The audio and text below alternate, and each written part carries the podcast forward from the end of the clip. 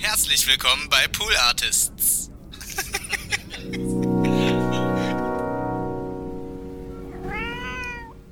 Wenn man etwas können muss in diesem Beruf, dann Text, Text. merken können und Verabredung und, und, und innere, innere Abläufe und Bilder und, und, und, äh, und, und, und, und Emotionen. Das, wenn man das nicht kann, dann sollte man nicht auf die Bühne. Dann hätte man einen Vortrag. Aber auch das kann man das machen. Man kann auch Vorträge halten. Im Kabarett musst du nichts können. Du, es reicht auch ein trockener Vortrag. also von daher, Nils, das schaffst du. Also du, du brauchst für Kabarett keine Funny Bones. Du brauchst für Kabarett äh, Funny Thinking. Eins, zwei, eins, zwei, drei, vier.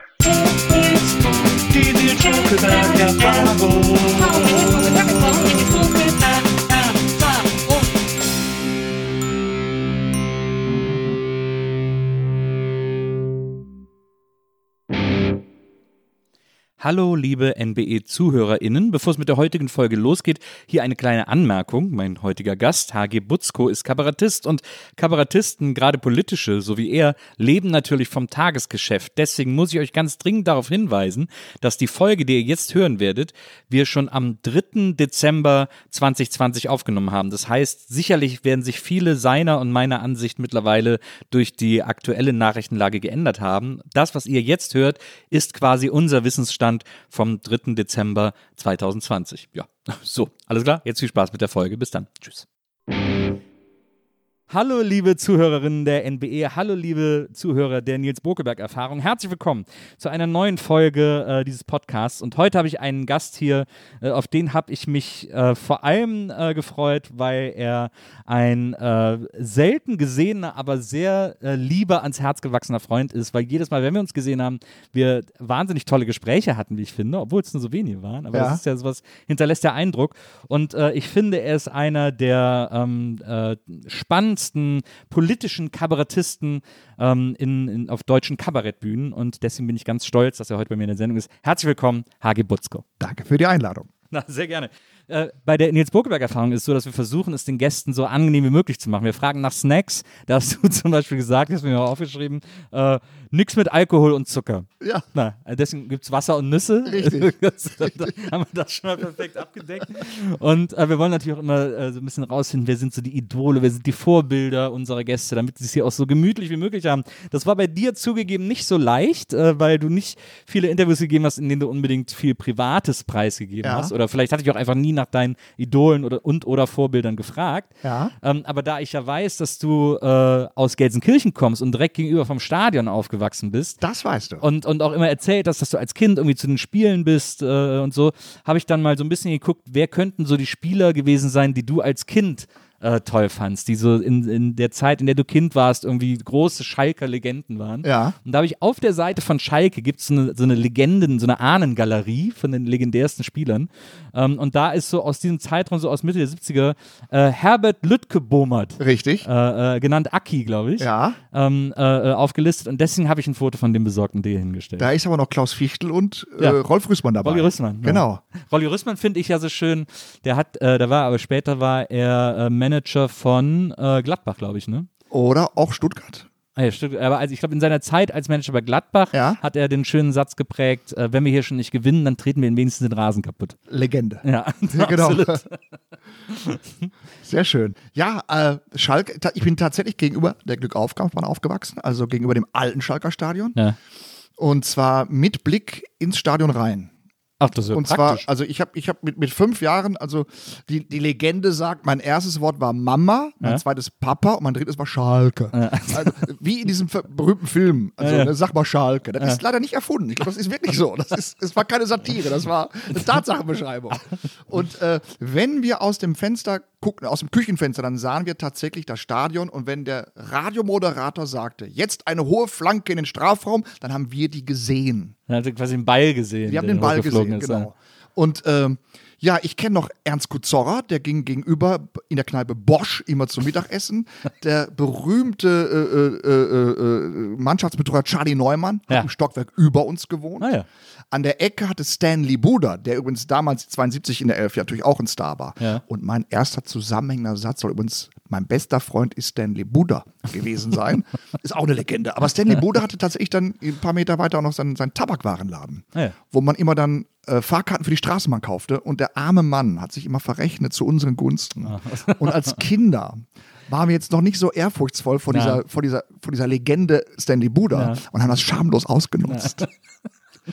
Bitter. Ich, ich, ich muss mich entschuldigen. Das, das ist ja oft bei, bei, äh, bei so einer gewissen Generation äh, von Fußballern so, also 70er, 80er Jahre, dass die dann sich dann danach irgendwie mit so einem Bütchen oder so selbst. Also früher gab es ja, Ja, noch nicht diese ja. Verwertungskette, dass du dann irgendwie Coca-Cola-Berater wirst oder so ein Scheiß, sondern die haben dann so ein Bütchen, so eine Bude aufgemacht oder so. Ja, äh, ich glaube auch Georg, Ka Georg Katschenbeck, Schwarzenbeck in Ja, München, hat, hat auch nur so eine Bude aufgemacht. So ein Lotto-Lotto-Laden und fertig. Naja, genau. Andere wurden Manager bei München, haben Flugzeugabstürze überlebt und Steuerhinterziehung im zweistelligen Millionenbereich.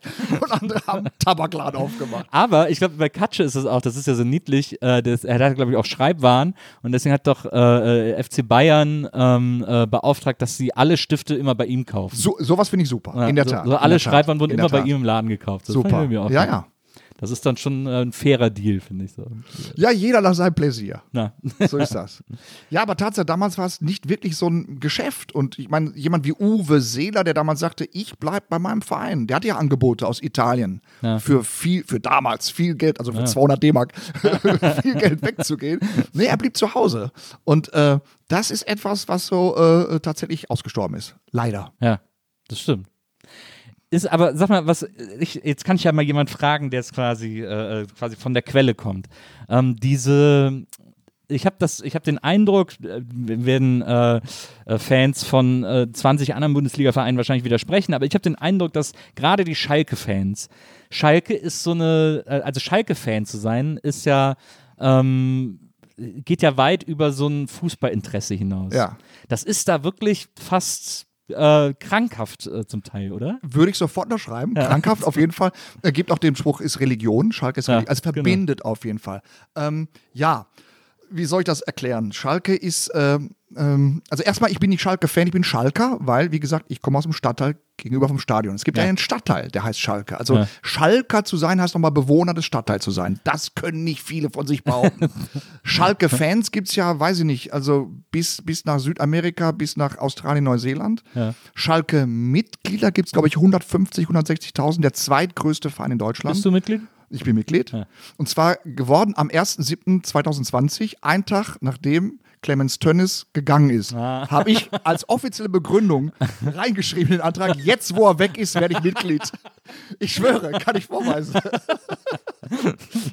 Aber das, das ist ja, also ich meine, der war doch auch mal eine Zeit lang, also er war auch eine Zeit lang noch nicht da. Äh, Ja, da war ich, da, da war ich zu jung. bist. Da war ich Ah, zu jung, um okay. das irgendwie auf Da war ich nur Fan. Ja. Da war ich nur Fan. Ähm, nein, Schalke ist tatsächlich mehr als Fußball. Es ist ein Lebensgefühl, es ist was Verbindendes. Ähm, es ist, äh, wie soll man das formulieren? Es ist, also, wenn man sagt, es ist Religion, ist natürlich was Spirituelles, ist es nicht, aber das Verbindende ist es auf jeden Fall. Du kannst äh, als, als Schalke-Fan kannst du dich fernab vom Fußball immer noch mit etwas identifizieren, was mit dem Fußball nichts zu tun hat, sondern dieses Gemeinschaftserlebnis, das Gemeinschaftsgefühl, dieses mir scheißegal, wo du hierher kommst, was du bist, du trägst unsere Farben, wir sind du bist einer von uns, wir sind einer von, von wir alle sind eins oder Ja, so. Jetzt ohne ja. das, äh, und ähm, da werden soziale Unterschiede aufgehoben. Da gibt es sofort eine Verbundenheit, äh, äh, auch, auch, auch von der Herkunft. Du kannst aus Freiburg kommen, du kannst aus, aus Rostock kommen, du bist Schalker, bist einer von uns. Und das Interessante ist, damit verbunden sind eben auch Werte. Das ist eben nicht nur ein, wir gehen auf den Platz und wollen unsere Mannschaft siegen sehen, sondern wir wollen tatsächlich, äh, dass der Verein auch für, äh, für sozialen Ausgleich steht, für soziale Gerechtigkeit. Wir wollen den Armen, wir wollen sie unterstützen. Es gibt so viele Initiativen aus dem Fanbereich, die soziale Projekte anschieben. Es gibt, in, glaube ich, in ganz Deutschland nicht einen Verein, der so massiv gegen Rassismus kämpft, gegen Antisemitismus, gegen Homophobie. Da würde St. Pauli jetzt wahrscheinlich. Äh, Gerne widersprechen, ja, okay, aber mit, mit, ein, Ja, ja, aber. St. Pauli ist nicht so mitgliederstark. ja. Aber tatsächlich ist das so, also sag mal, äh, unter den Top 3 derjenigen Vereine, die sich eben tatsächlich auch in der Fanbasis als politisch aktiv mit einer politischen Haltung verstehen. Mhm. Und da braucht es dann auch gar kein Spiel. Dann ist auch völlig wurscht, was auf dem Platz passiert. Ja. Erstmal ist es so, wir sind eine große Familie mit Werten und für diese Werte stehen wir ein. Ja. Umso schlimmer, wenn ausgerechnet der Aufsichtsratsvorsitzende diese Werte mit dem Hintern einreißt Ja. und der Vorstandsvorsitzende sagt, ist doch halb so wild. Damit begann im Grunde die gerade aktuelle Krise.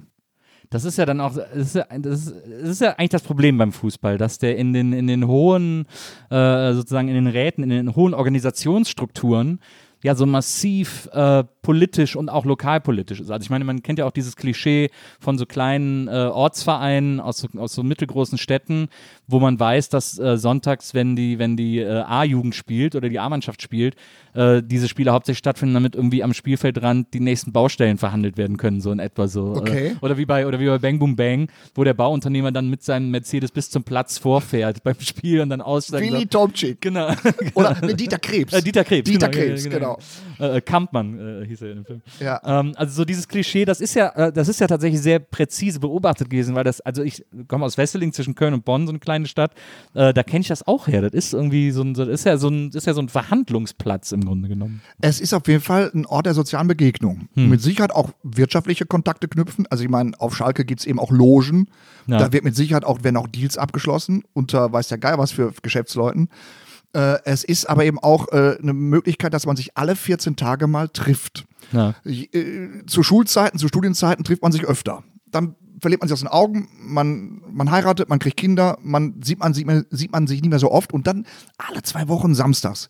Wie geht es der Frau, wie geht es den Eltern, wie geht es den Kindern? Weißt du, und da, da klopft man so alles mal so in einer Stunde ab. Dann ist erste Halbzeit, Ja. dann ist Halbzeitpause. Und was macht die Oma, was macht der Opa? Ach ja, scheiß Spielzucht, 2-0. Da hätten sie besser verteidigen können. Und wie geht's der Tante? So, dann zweite Halbzeit und danach noch mal ein bisschen. Und um 18 Uhr geht man auseinander und sieht sich zwei Wochen wieder nicht. Das ist eben auch noch so ein sozialer Kit mit Sicherheit. Ja. Das ist ja, ja, also ich glaube auch, es ist ja ähnlich wie der FC. Ich bin ja halt nur irgendwie FC-Fan. Ich bin auch dieses Jahr Mitglied geworden. Äh, Zum Geburtstag habe ich die Wer ist bei euch zurückgetreten? Äh, die, keiner, aber ich war jetzt mal an der Zeit, dass ich endlich mal äh, offiziell FC-Fan werde. Ähm, und, äh, und daher kann ich das ja aus dieser Warte auch äh, sagen. Es gibt so Vereine, die man mag, äh, wo es nichts mit deren sportlichen Leistung zu tun hat. Das Okay. Ist ja, ist ja bei Schalke, glaube ich, ähnlich. Also ich will dir nicht zu nahe treten, aber. Sehr gerne, sehr gerne. äh, nun, kommt ja, was das Spielen betrifft, ja noch hinzu, dass, dass eben eine, eine, ein großes Missverständnis darin besteht, wenn es immer heißt, der Schalke-Fan will, dass die Spieler sich den Arsch aufreißen und kämpfen und die Blutgrätsche rausholen. Das ist ein Missverständnis, das stimmt nicht. Das ist eine Legende. Wir hatten, klar, wir hatten immer auch Kämpfertypen wie Yves Eigenrauch oder Nirji Nemec auf dem Platz. Aber die erfolgreichsten Zeiten hatten wir, wenn immer Spielmacher da waren, die auch alles gegeben haben, auch Herzblut und bis zum, aber eben Leute wie, wie, wie Andy Möller oder wie, wie Lincoln oder wie Raoul. Senior Raoul hat nie die Blutgrätsche rausgeholt und trotzdem immer alles gegeben. Ja. Und ich glaube, äh, das ist es, was der Schalker sehen will. Leidenschaft, Einsatz und ich gehe an meine Grenzen. Ja. Dazu muss er nicht grätschen, aber er muss an seine, Gren an seine persönlichen Grenzen gehen. Und wenn er das gemacht hat, dann dürfen wir gern auch 34 Mal am Stück verlieren. Das ist kein Problem. Dann gibt es trotzdem Jubel. Aber wehe, nur einer gibt 10 Minuten nicht alles. Hat er ganz schweren Stand. Wer war denn deiner Meinung nach der beste Trainer jemals bei Schalke? Rangnick. Rangnick? Sofort aus der Pistole geschossen. Wir hatten natürlich äh, mit Tedesco neulich einen, der hat wie kein anderer als Neuling Schalke verstanden. Also das Ja. war schon klasse. Das war eine Saison, wo wir Zweiter wurden, wo wir in Dortmund einen 4-0 Rückstand ausgeglichen haben. Ähm, das war eine Saison, die war schon, die war schon speziell. Äh, für, für, für den Fan, für, für, für das Schalker Herz, für die Schalker Seele geht's nicht besser. Aber Ralf Rangnick, mein lieber Herr Gesangsverein, werde ich nie vergessen. Er war ja zweimal da. Beim zweiten Mal musste er wegen, wegen äh, Drü also es, war, es hieß Burnout, aber es war gar nicht Burnout. Es war irgendwas anderes. Ich glaube, pfeifersches Drüsenfieber, irgendwas. Ja, äh, Aber beim ersten Mal, das werde ich nie vergessen. Wir hatten eine Truppe am Platz, da sagte der damalige Trainer, und ich nenne den Namen, er heißt Jupp Heinkes. der spätere Triple-Trainer bei Bayern München. Also einer, der wirklich der auch mit Real Madrid Champions, also einer, der was kann. Jupp Heinkes sagte damals, und wir alle haben ihn ja geliebt, weil er sich auf Schalke herabließ und sagte, in, in der laufenden Saison, diese, Sp- bis diese Spieler oben mitspielen werden, werden noch einige Jahre vergehen. Und dann dachten wir, oh, der große Meister sagt, das reicht nicht. Ja. Zwei Spieltage später war er weg. Ralf Rangnick übernahm und hat dieselben Spieler innerhalb von 17 Spielen auf den zweiten Platz geführt. Und da habe ich gedacht, leck mich am Arsch. Ja. Schau mal an. Manchmal ist es die Chemie oder das Verständnis mit den Das, Spielern ich, oder ich, so. ich glaube einfach, Rangnick weiß etwas über dieses Spiel. So wie der Jürgen Klopp etwas weiß. Ja. Er hat irgendein Geheimnis, das auch keinem verrät. So, ich habe herausgefunden, ich habe da ein, ein Geheimnis, was in diesem Spiele innewohnt, das behalte ich schön für mich. Das sage ich immer nur meinem Team, bei dem ich gerade engagiert bin. Ja. Und zack, funktioniert's. ja, stimmt. Ich, ich hätte jetzt gesagt, du sagst Hüb Stevens. War der nicht so beliebt, oder? Hüb Stevens war natürlich unsere erfolgreichste Ära, weil äh, äh, Sieg des UEFA Cups habe ich natürlich auch abgefeiert. Der war ja auch, ich fand den auch irgendwie immer gut. Irgendwie Ja, aber er ist mir nicht, nicht, du hast nach dem besten Trainer gefragt. Und das war für mich also, äh, Ja. von, der, von der Definition als äh, fachlich äh, der Fachkunde der Beste. Nicht im Ja, Sinne von, verstehe. wer hat am besten auf Schalke gepasst. Klar, Hüb Stevens ist Legende. Hüb Stevens ist, ist der eineige Zwilling von Rudi Assor, nur im optisch aus dem Bett gefallen oder so. Die beiden waren wie Topf und Deckel. Das war eine, das war eine Liaison. Das gab es nur einmal, das kommt Ja, nie das wieder. Aber wenn du mich nach dem besten Trainer fragst, dann assoziiere ich sofort damit fachlich, fachkundig. Rudi Assau ist ja auch so, schwebt ja so ein bisschen wie so eine Vaterfigur über Gelsenkirchen. Ne? Ja. Also ich, ich habe mal eine Wanderung durchs Ruhrgebiet gemacht, Ja. ähm, weil immer alle behauptet, oder weil ich mal behauptet habe, das Ruhrgebiet ist am Arsch und dann haben mir ganz viele Leute aus dem Ruhrgebiet gesagt, oh, du kennst das gar nicht richtig. Und habe ich gesagt, okay, dann laufe ich jetzt einmal durch. Und dann bin ich einmal von Duisburg nach Dortmund äh, gelaufen. So Wie lange hast du gebraucht? Eine Woche habe ich mir, glaube ich, Okay. gegeben. Woche anderthalb oder so. Wo hast du gepennt zwischendrin? In Hotels immer. Ich habe mir dann immer so Hotels genommen. Hast du welche gefunden? Naja, da war eine Menge.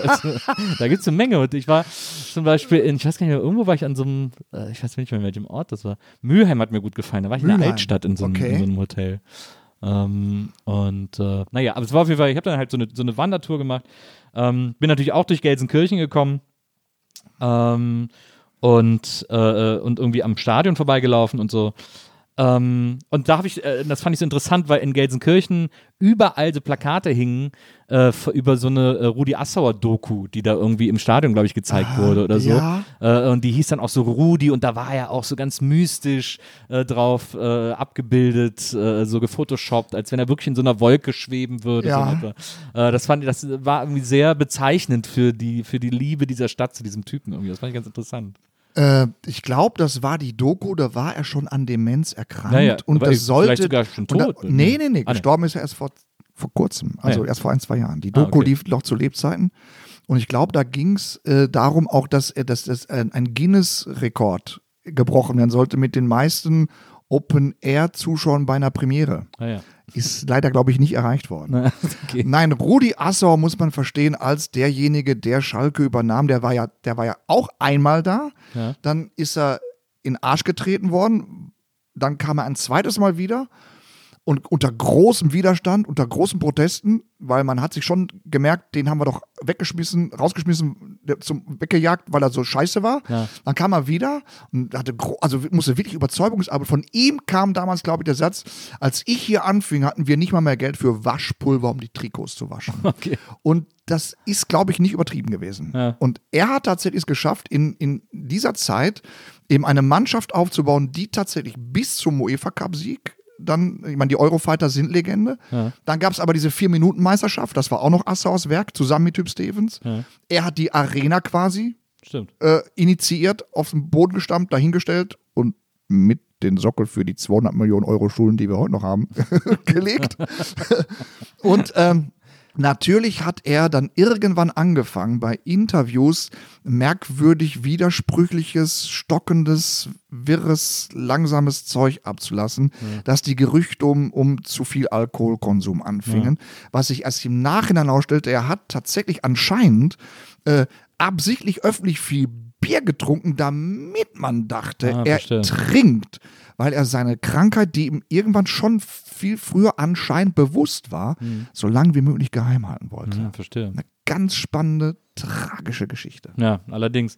Ich erinnere mich dann immer an diese, an diese, ja, das, das letzte große Drama war ja diese ätzende Story da in der, in der Springerpresse oder so, wo sie ihn dann nochmal irgendwie vor die Tür gezerrt und irgendwie abgelichtet haben und so. Das war also mega ätzend. Ja, zuletzt, glaube ich, haben sie ihn vorgeführt. Und es Ah, gibt ja. ja sogar noch heute Streitigkeiten zwischen den Schwestern und der Sekretärin und irgendwelchen Ärzten und was der Geier was darum ist.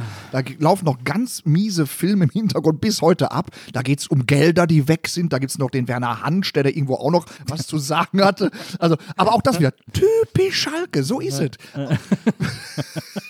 Hauptsache Drama. Ich sag mal, ich habe es noch nicht erst wieder gesagt. Schalke heißt Emotion vor Erfolg. Ja.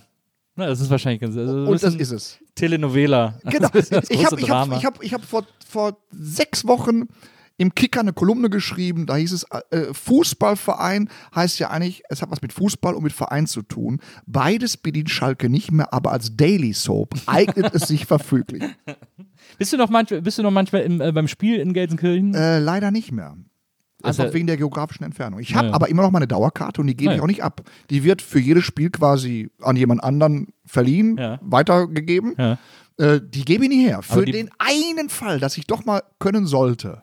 Da muss ich sagen, jetzt will ich doch. Ja, verstehe. Ich spekuliere darauf, dass wir dann nochmal diese, diesen letzten Spieltag von 2001, diese vier Minuten, die sind, die, die Hormonausschüttung ist ja noch nicht abgebaut.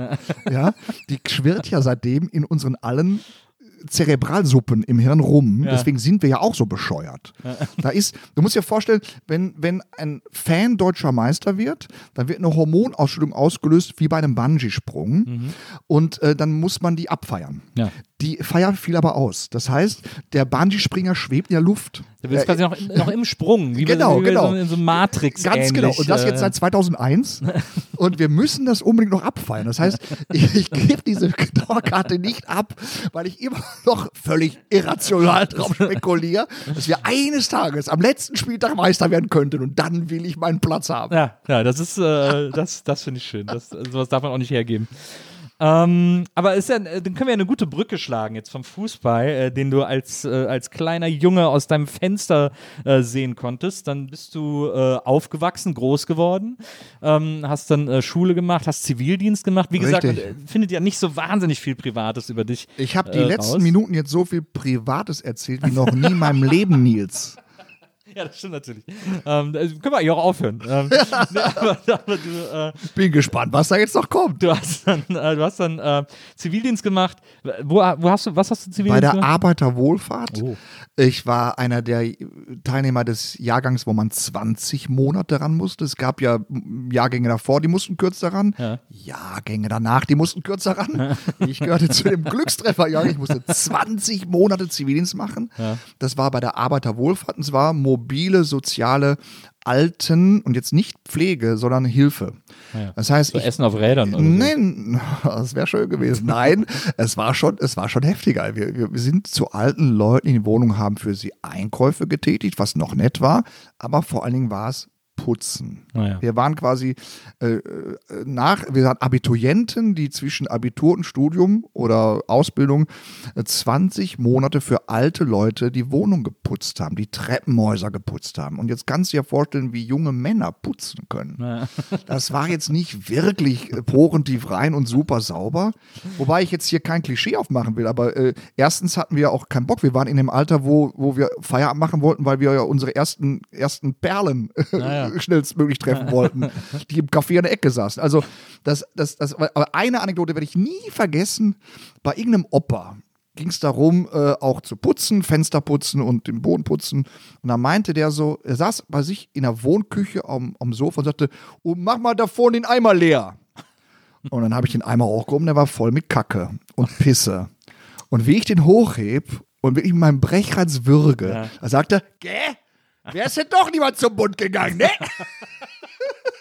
Also anstatt dankbar zu sein, dass irgend so ein Blödmann ihm seine, seine Exkremente entleert, hat er einem noch ein drüber gebraten. Aber das ist auch wieder typisch Gelsenkirchen. Ja, gute Pointe hat er sich Super, da. super. Ne? Und, und wahrscheinlich hat er jeden Freitag, egal wer zu ihm kam, ja. den vollgestießten Eimer mit diesem Spruch unter die Nase gerieben.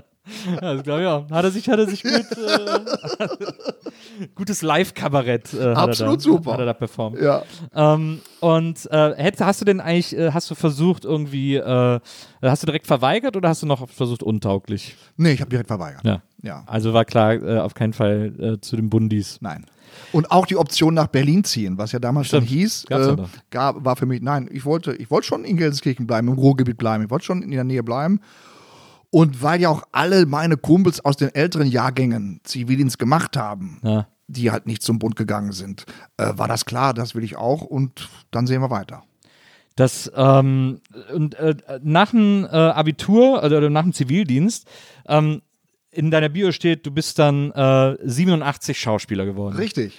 Ist, war das einfach Zivildienst war vorbei und du hast gesagt, ich bin jetzt Schauspieler oder gab es da Sensationell, oder? War da irgendwas dazwischen? Äh, nein, es war ein, ein, ein gleitender Übergang. Ich habe noch in der Schule während des Abiturs bei der Theater AG Naja. angefangen. Ähm, wobei auch das eher gezwungenermaßen und zufällig. Ich wäre nie auf die Idee gekommen. Ich wollte es nicht, sondern Ja. der Sitznachbar neben mir. Der, also unsere Deutschlehrerin, die die Theater AG leitete, kam in die Klasse rein und sagte, wir suchen noch Statisten für unser Stück, was in vier Wochen Premiere hat. ja. Und der Kumpel neben mir sagte, ey, Mädels. Und ich so, yo. Also das war einzig und allein die Möglichkeit, vielleicht mal andere Mädchen kennenzulernen als die aus der Klasse, aus die aus der Stufe. Ja. Und äh, okay, bin ich wegen ihm dahin. Dann haben wir bei der ersten Probe Statistenjobs gehabt und wir sollten jetzt ohne Requisiten zu besitzen so tun, als hätten wir eine Maschinenpistole in der Hand. Einfach stellt euch vier dabei hin und spielt mal Palastwachen.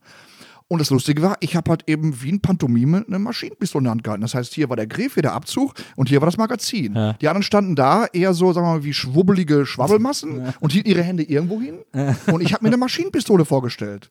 Und der Mann dieser Theatergruppenleiterin, der kam vom Theater und sagte, ey, der da, der kann was. Ja. Und das hat diese Lehrerin mir gesagt. Hören Sie mal, äh, mein Mann und ich, wir sind der Meinung, Sie können was. Und dann Ja. ich gesagt, okay. Und da war, da war irgendwie sowas, wo ich kann es Ihnen nicht genau erklären, so ein Schalter wie, okay, dann probiere ich das. Und dann gab es die nächsten Produktionen, da habe ich schon kleinere, größere Rollen bekommen. Irgendwann eine ganz große Rolle, aber klar, das will ich machen. Ich will, ich will Schauspieler werden. Und vorher gab es aber nicht die Idee, dass du. Nein, nein. Das ist ja schräg. Ja. Hätte mein Kumpel nicht gesagt, ey Mädels, Ja. wäre ich wahrscheinlich Schreiner geworden oder, oder weiß der Geil was. Oder, äh, nein, stopp, ich hatte sogar schon ein- einen Studienplatz. Ah, ja. Ich hatte bei der ZVS einen Studienplatz für Psychologie an der Uni in Dortmund. So. So sah es nämlich aus. Wer ist jetzt Psychologe? Ich wäre Psychologe vielleicht. aber, er hätte, aber er hätte in Dortmund studieren müssen, für einen Schalker. kein Problem. Kein Problem. Aber ich wäre wahrscheinlich abgebrochener Psychologe. abgebrochener Psychologiestudent. So. Keine Ahnung. Aber Tatsache ist, das war so ein Moment, äh, der tatsächlich für den nächsten Weg erstmal ausschlaggebend war. Das ist ja total ja, schräg. ja. Wow. Das heißt, ich habe ich hab das, ich hab das gemacht, ich habe gemerkt, okay, ich, ich kann das und was wichtig ist, ich mag das. Mir hat das großen Spaß gemacht. Ja. Also die ersten Produktionen dieser Theater AG, klar, es ist ja alles Laienspielgruppe, das ist ja amateurhaft, aber irgendwie hat es mir Spaß gemacht und äh, irgendwie funktionierte da was für ein Publikum. Das war, wenn ich so die Reflexionen, die Reaktionen noch mich erinnere, das war dann eben schon ein bisschen besser als jetzt nur Schülertheater. Ja. Und deswegen habe ich das ernsthaft verfolgt. Ja interessant. Das ist ja äh, tatsächlich, äh, das ist ja- das ist ja wirklich super seltsam. Aber, aber wie, wie weise, wie, wie äh, voraussehend von dieser, von dieser, von diesem Theater-AG-Ehepaar. Ja, ja, ja, muss man ganz klar sagen. Der Sohn zum Beispiel ist auch später Intendant geworden. Also das ist, Ah, ja. das ist Theaterblut in der Familie gewesen. Das heißt, die haben da was bemerkt und gesehen und sofort gesagt, der kann was. Ja. Ende der Debatte, damit war der nächste Weg klar. Und dann hast du quasi nach dem, äh, äh, nach dem Zivildienst dann gedacht, das verfolge ich jetzt weiter. Ich habe in den letzten Monaten, wo klar war, Zivildienst wird enden, habe ich mehrere Aufnahmeprüfungen an Schauspielschulen abgelegt. Hast du auch Volkwang? Volkwang war dabei, Hamburg war dabei und versemmelt. Ja. nicht geschafft. Dann habe ich parallel angefangen, in der freien Szene rumzumachen. Äh, so ein bisschen, um das zu überbrücken, um nebenbei auch weiter in, in, dieser, in dieser Branche erstmal weiter zu machen, auch mich auszuprobieren, während ich ernsthaft vorhatte, Schauspielschulen zu absolvieren. Ja. Und bin tatsächlich aber aus der freien Szene nicht mehr losgekommen. Das heißt, es hat auch wieder Spaß gemacht. Ich habe dann weitergemacht und dann kam irgendwann, äh, ich weiß nicht über welche Umwege. Ah doch, ich weiß wieder. Ich habe damals einfach 40, 50 Bewerbungen ins Blaue hinaus raus. Also einfach an alle Theater in Deutschland. Okay. Nach dem Motto, ich habe zwar keine Schauspielschulausbildung, ich will die zwar noch machen, aber bis dahin kann ich aber ihn trotzdem vielleicht schon eine Stelle kriegen. Und ein Theater hat geantwortet. Und zwar das Theater Städtebundtheater in Hof an der Saale. Ja.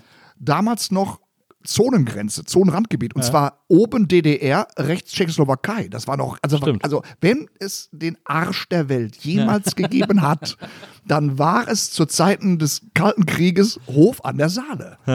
Und die haben geantwortet und haben mich echt zum Vorsprechen eingeladen. Dann bin ich hingefahren und habe das Vorsprechen bestanden und bekam einen der Räuber, Schilas Räuber. Ach. Klar, brauchst halt eben, brauchst halt viele Räuber. so. Bekam da ein, eine Rolle für, sagen wir, äh, sieben Sätze und so und war jetzt Räuber. Und damit war klar, äh, ZVS, äh, Platz in Dortmund, Psychologie, kann ich Bye, jetzt bye. nicht gleichzeitig machen. Ja. Und während ich dort Gast war, in diesem Theater in Hof, erfahre ich, für nächste Saison wird die Anfängervakanz frei. Bin ich zum Intendanten, klopf, klopf, klopf, hör mal, hör mal, wird frei, kann ich die kriegen? Er, ja, okay, sicher. zack, zack, war ich jetzt für zwei Jahre festangestellter Schauspieler und zwar auf der Anfängervakanz. Die Vakanz, auf die man kommt, wenn man eine Schauspielschule abgeschlossen hat, Ja, ja. kommt man als erstes zu Anfängervakanz. Und zack, war ich drin. War Schauspieler, fertig. Ja- Geschichte zu Ende. Also, also äh, extrem viel äh, äh, Glück und äh, Zufall. und Ja, Zufälle ja, vor allem. ja, ja. Ist ja toll. Wow. Ähm, was, für ein, was für ein Einstieg. Ich meine, das war ja dann für dich wahrscheinlich auch krass, dass du äh, aus so einer Idee heraus, einfach mit, weil du mit so einer Dreistigkeit in Anführungsstrichen Ja. dann da überall hingegangen bist, Ja. das wirklich zu so einem, zu so einem Job machen konntest, zum Lebenserwerb. Im Nachhinein betrachtet kann ich es mir nicht erklären. Nur ist ja so, es ist jetzt nicht der spektakuläre Einstieg an den Kammerspielen gewesen, ja, Nee, oder am Deutschen okay, Theater. aber, äh, ne? aber es ist immer für, für, für, die Schu für die Leisten des Schusters, der ich bin, Ja. war das sensationell, natürlich. Hat, Ja? Aber da hat zu Hause nie einer gesagt, Junge, das ist doch nichts. Aber ist natürlich. Doch, ja. Also Vater, Vater war ja derjenige, der sagte, du musst was ordentliches, du musst doch auch jetzt schon mal gucken, dass du für die Rente und da müssen noch Beiträge eingezahlt werden.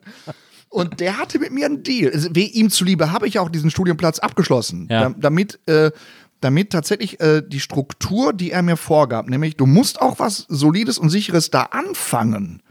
Dann hatten wir einen Deal. Und der Deal war, pass auf, ich gebe dir jetzt nach dem Abitur, nach dem Zivildienst drei Jahre lang monatlich in Unterstützung. Ja. Mach damit, was du willst. Nach drei Jahren mach den Hahn zu. Fairer Entweder Deal. du hast bis dahin was auf eigenen Füßen oder du musst sehen, wo du bleibst. Das ist ein total fairer Deal. Also ein, eine, eine Erziehungsmethode, Ja. wo ich sagen würde, vorbildlich. ja, absolut. Absolut. Sagen. Super. Das hat er durchgezogen und tatsächlich habe ich dann genau, als, als, als der Geldhahn zufloss, habe ich die Festanstellung am Theaterhof gehabt. Das heißt, ich war natürlich in der hintersten Provinz, an der kleinsten Klitsche, Ja. aber in einem Beruf, den ich abgrundtief liebte. Ja. In, in, in, mit, mit, mit, mit, mit, äh, mit kreativen Prozessen, mich Ja. auszuprobieren, künstlerisch tätig zu sein. Äh, äh, morgens ausschlafen zu können, weil der Arbeitsbeginn um 10 Uhr ist. ne? Abends bis in die Puppe noch. Also, also ein, ein Leben, was so eine schöne Mischung war aus, aus, äh, aus, aus Laissez-faire und Disziplin. Ja. Aus, aus Bohem und, und, äh, und, ähm, und Funktionieren. Klasse.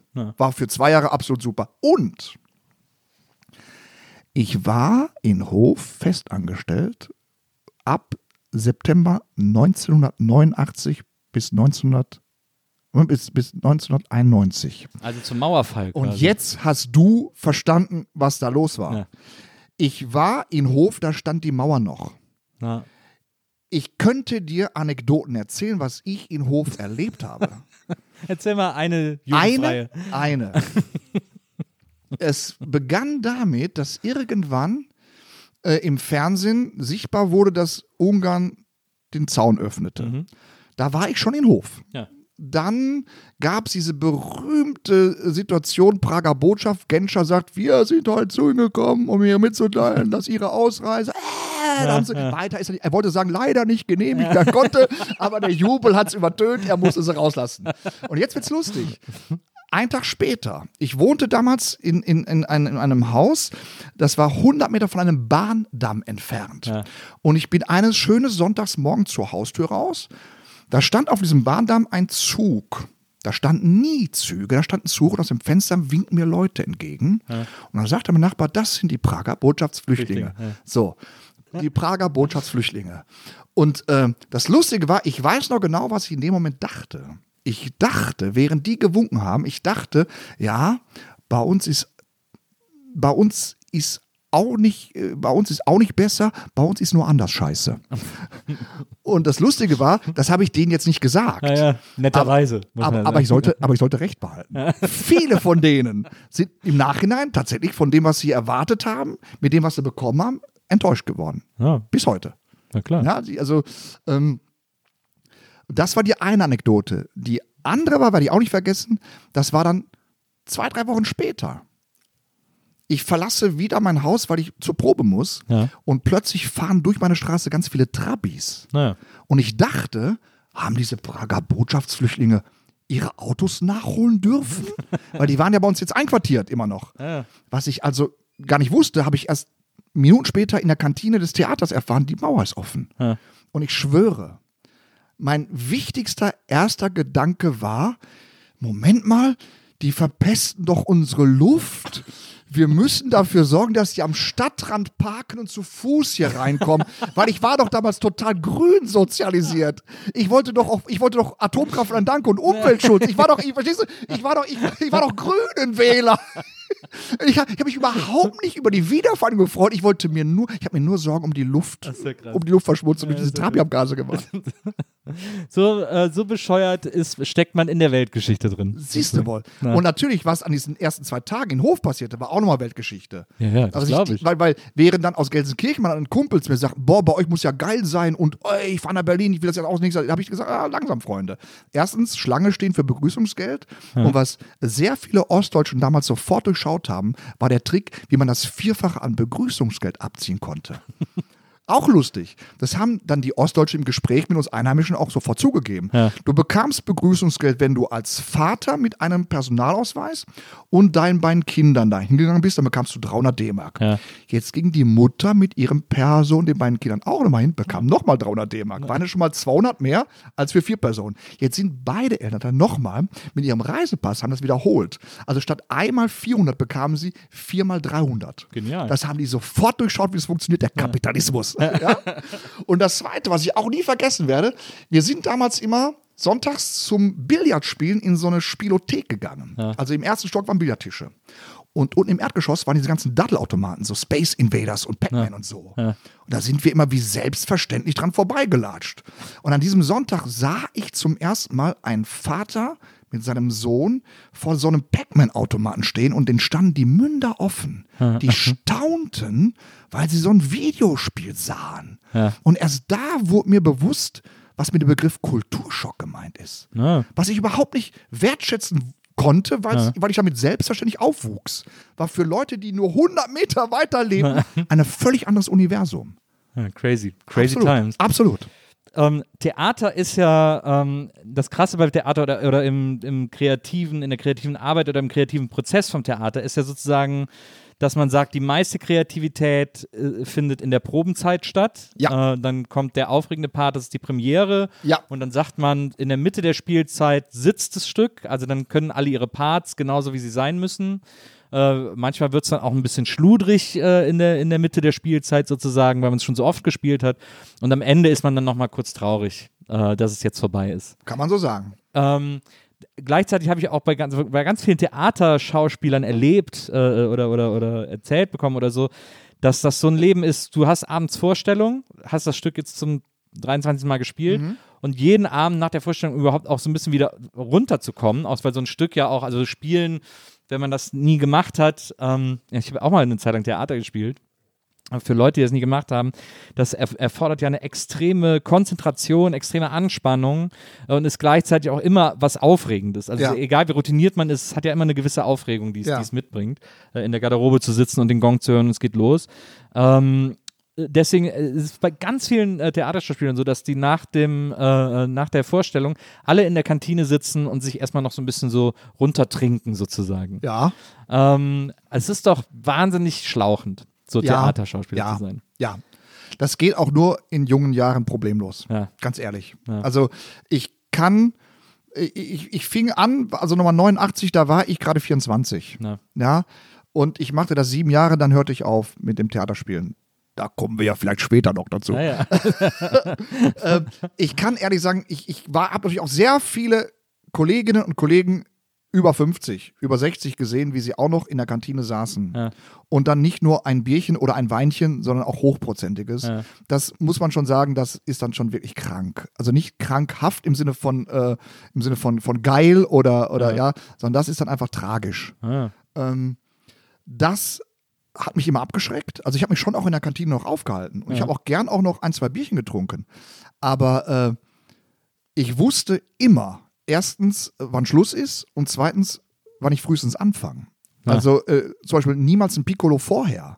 Also das Schlimmste, was ich mir vorstellen können, ist ein Piccolo vorm Auftritt, um sich locker zu machen. Ja. Wehe, du lieferst dann die beste Leistung ab, dann bist du den Rest deines Lebens Piccolo-Trinker vorher. Ja. Ja, und die gibt's, die habe ich gesehen, diese Leute, die ohne gar nicht mehr konnten, die gezittert haben, wenn sie sich keinen Sekt getrunken haben vorher. Das war alles, das war alles für mich eher abschreckend. Und wenn ich mir vorstelle, ich bin jetzt 55 und ich, ich habe ja einen Körper, der jetzt auch schon an einigen äh, Verschleißteilen laboriert. Einfach weil es das Leben so mit sich bringt. Wenn ich mir vorstelle, ich würde jetzt noch ne, mit, mit, mit, mit 55 nach einem Theaterauftritt mir dann noch für zwei Stunden mir den Kopf zu knallen, um runterzukommen. Unfassbar, unvorstellbar, geht nicht. ja. Nee, tut mir leid. Ja, vor allem auf so einer, so auf so einer regelmäßigen Basis. Ne? das ist ja, glaube ich, das schon allem. Und zwar schon ja. hohles Ritual. Ja. Und zwar schon so ein Ritual, dann sitzen immer dieselben Leute zusammen, die dann irgendwann nur noch ihre Monologe abwarten. Also die, die sozusagen im Rauschzustand nur darauf warten, dass der andere seinen Monolog gerade fertig hat und der nächste sagt, genau, und der Intendant ist auch so ein Arsch. Ja, und der dreimal äh, so. Im Grunde genommen das zweite Stück, das am Abend aufgeführt Im wird. Grunde genommen ja. Im Grunde genommen ja. Aber dann ist ja tatsächlich dieses, dieses, äh, diese abschreckende Wirkung wahrscheinlich einer der Gründe gewesen, warum, du hast es gerade schon geforeshadowed, ähm, du irgendwann, Ich gespoilert. Ja, gespoilert. äh, warum du irgendwann gesagt hast, das Theater, ich mag zwar das Spiel, aber Theater ist es irgendwie nicht. Äh, das hatte tatsächlich mh, wieder auch mehrere Gründe. Der eine Grund war, mir war es so unkreativ geworden. Ja, also im ersten, in den ersten Jahren war es natürlich einfach aufregend dabei zu sein. Ja. Ne? Klar, ich, was ich beschrieb, die ersten zwei Jahre in Hof waren klasse. Dann bin ich für drei Jahre nach Würzburg ans Theater gegangen, auch wieder zufällig, zum Glück irgendwie dahin geraten.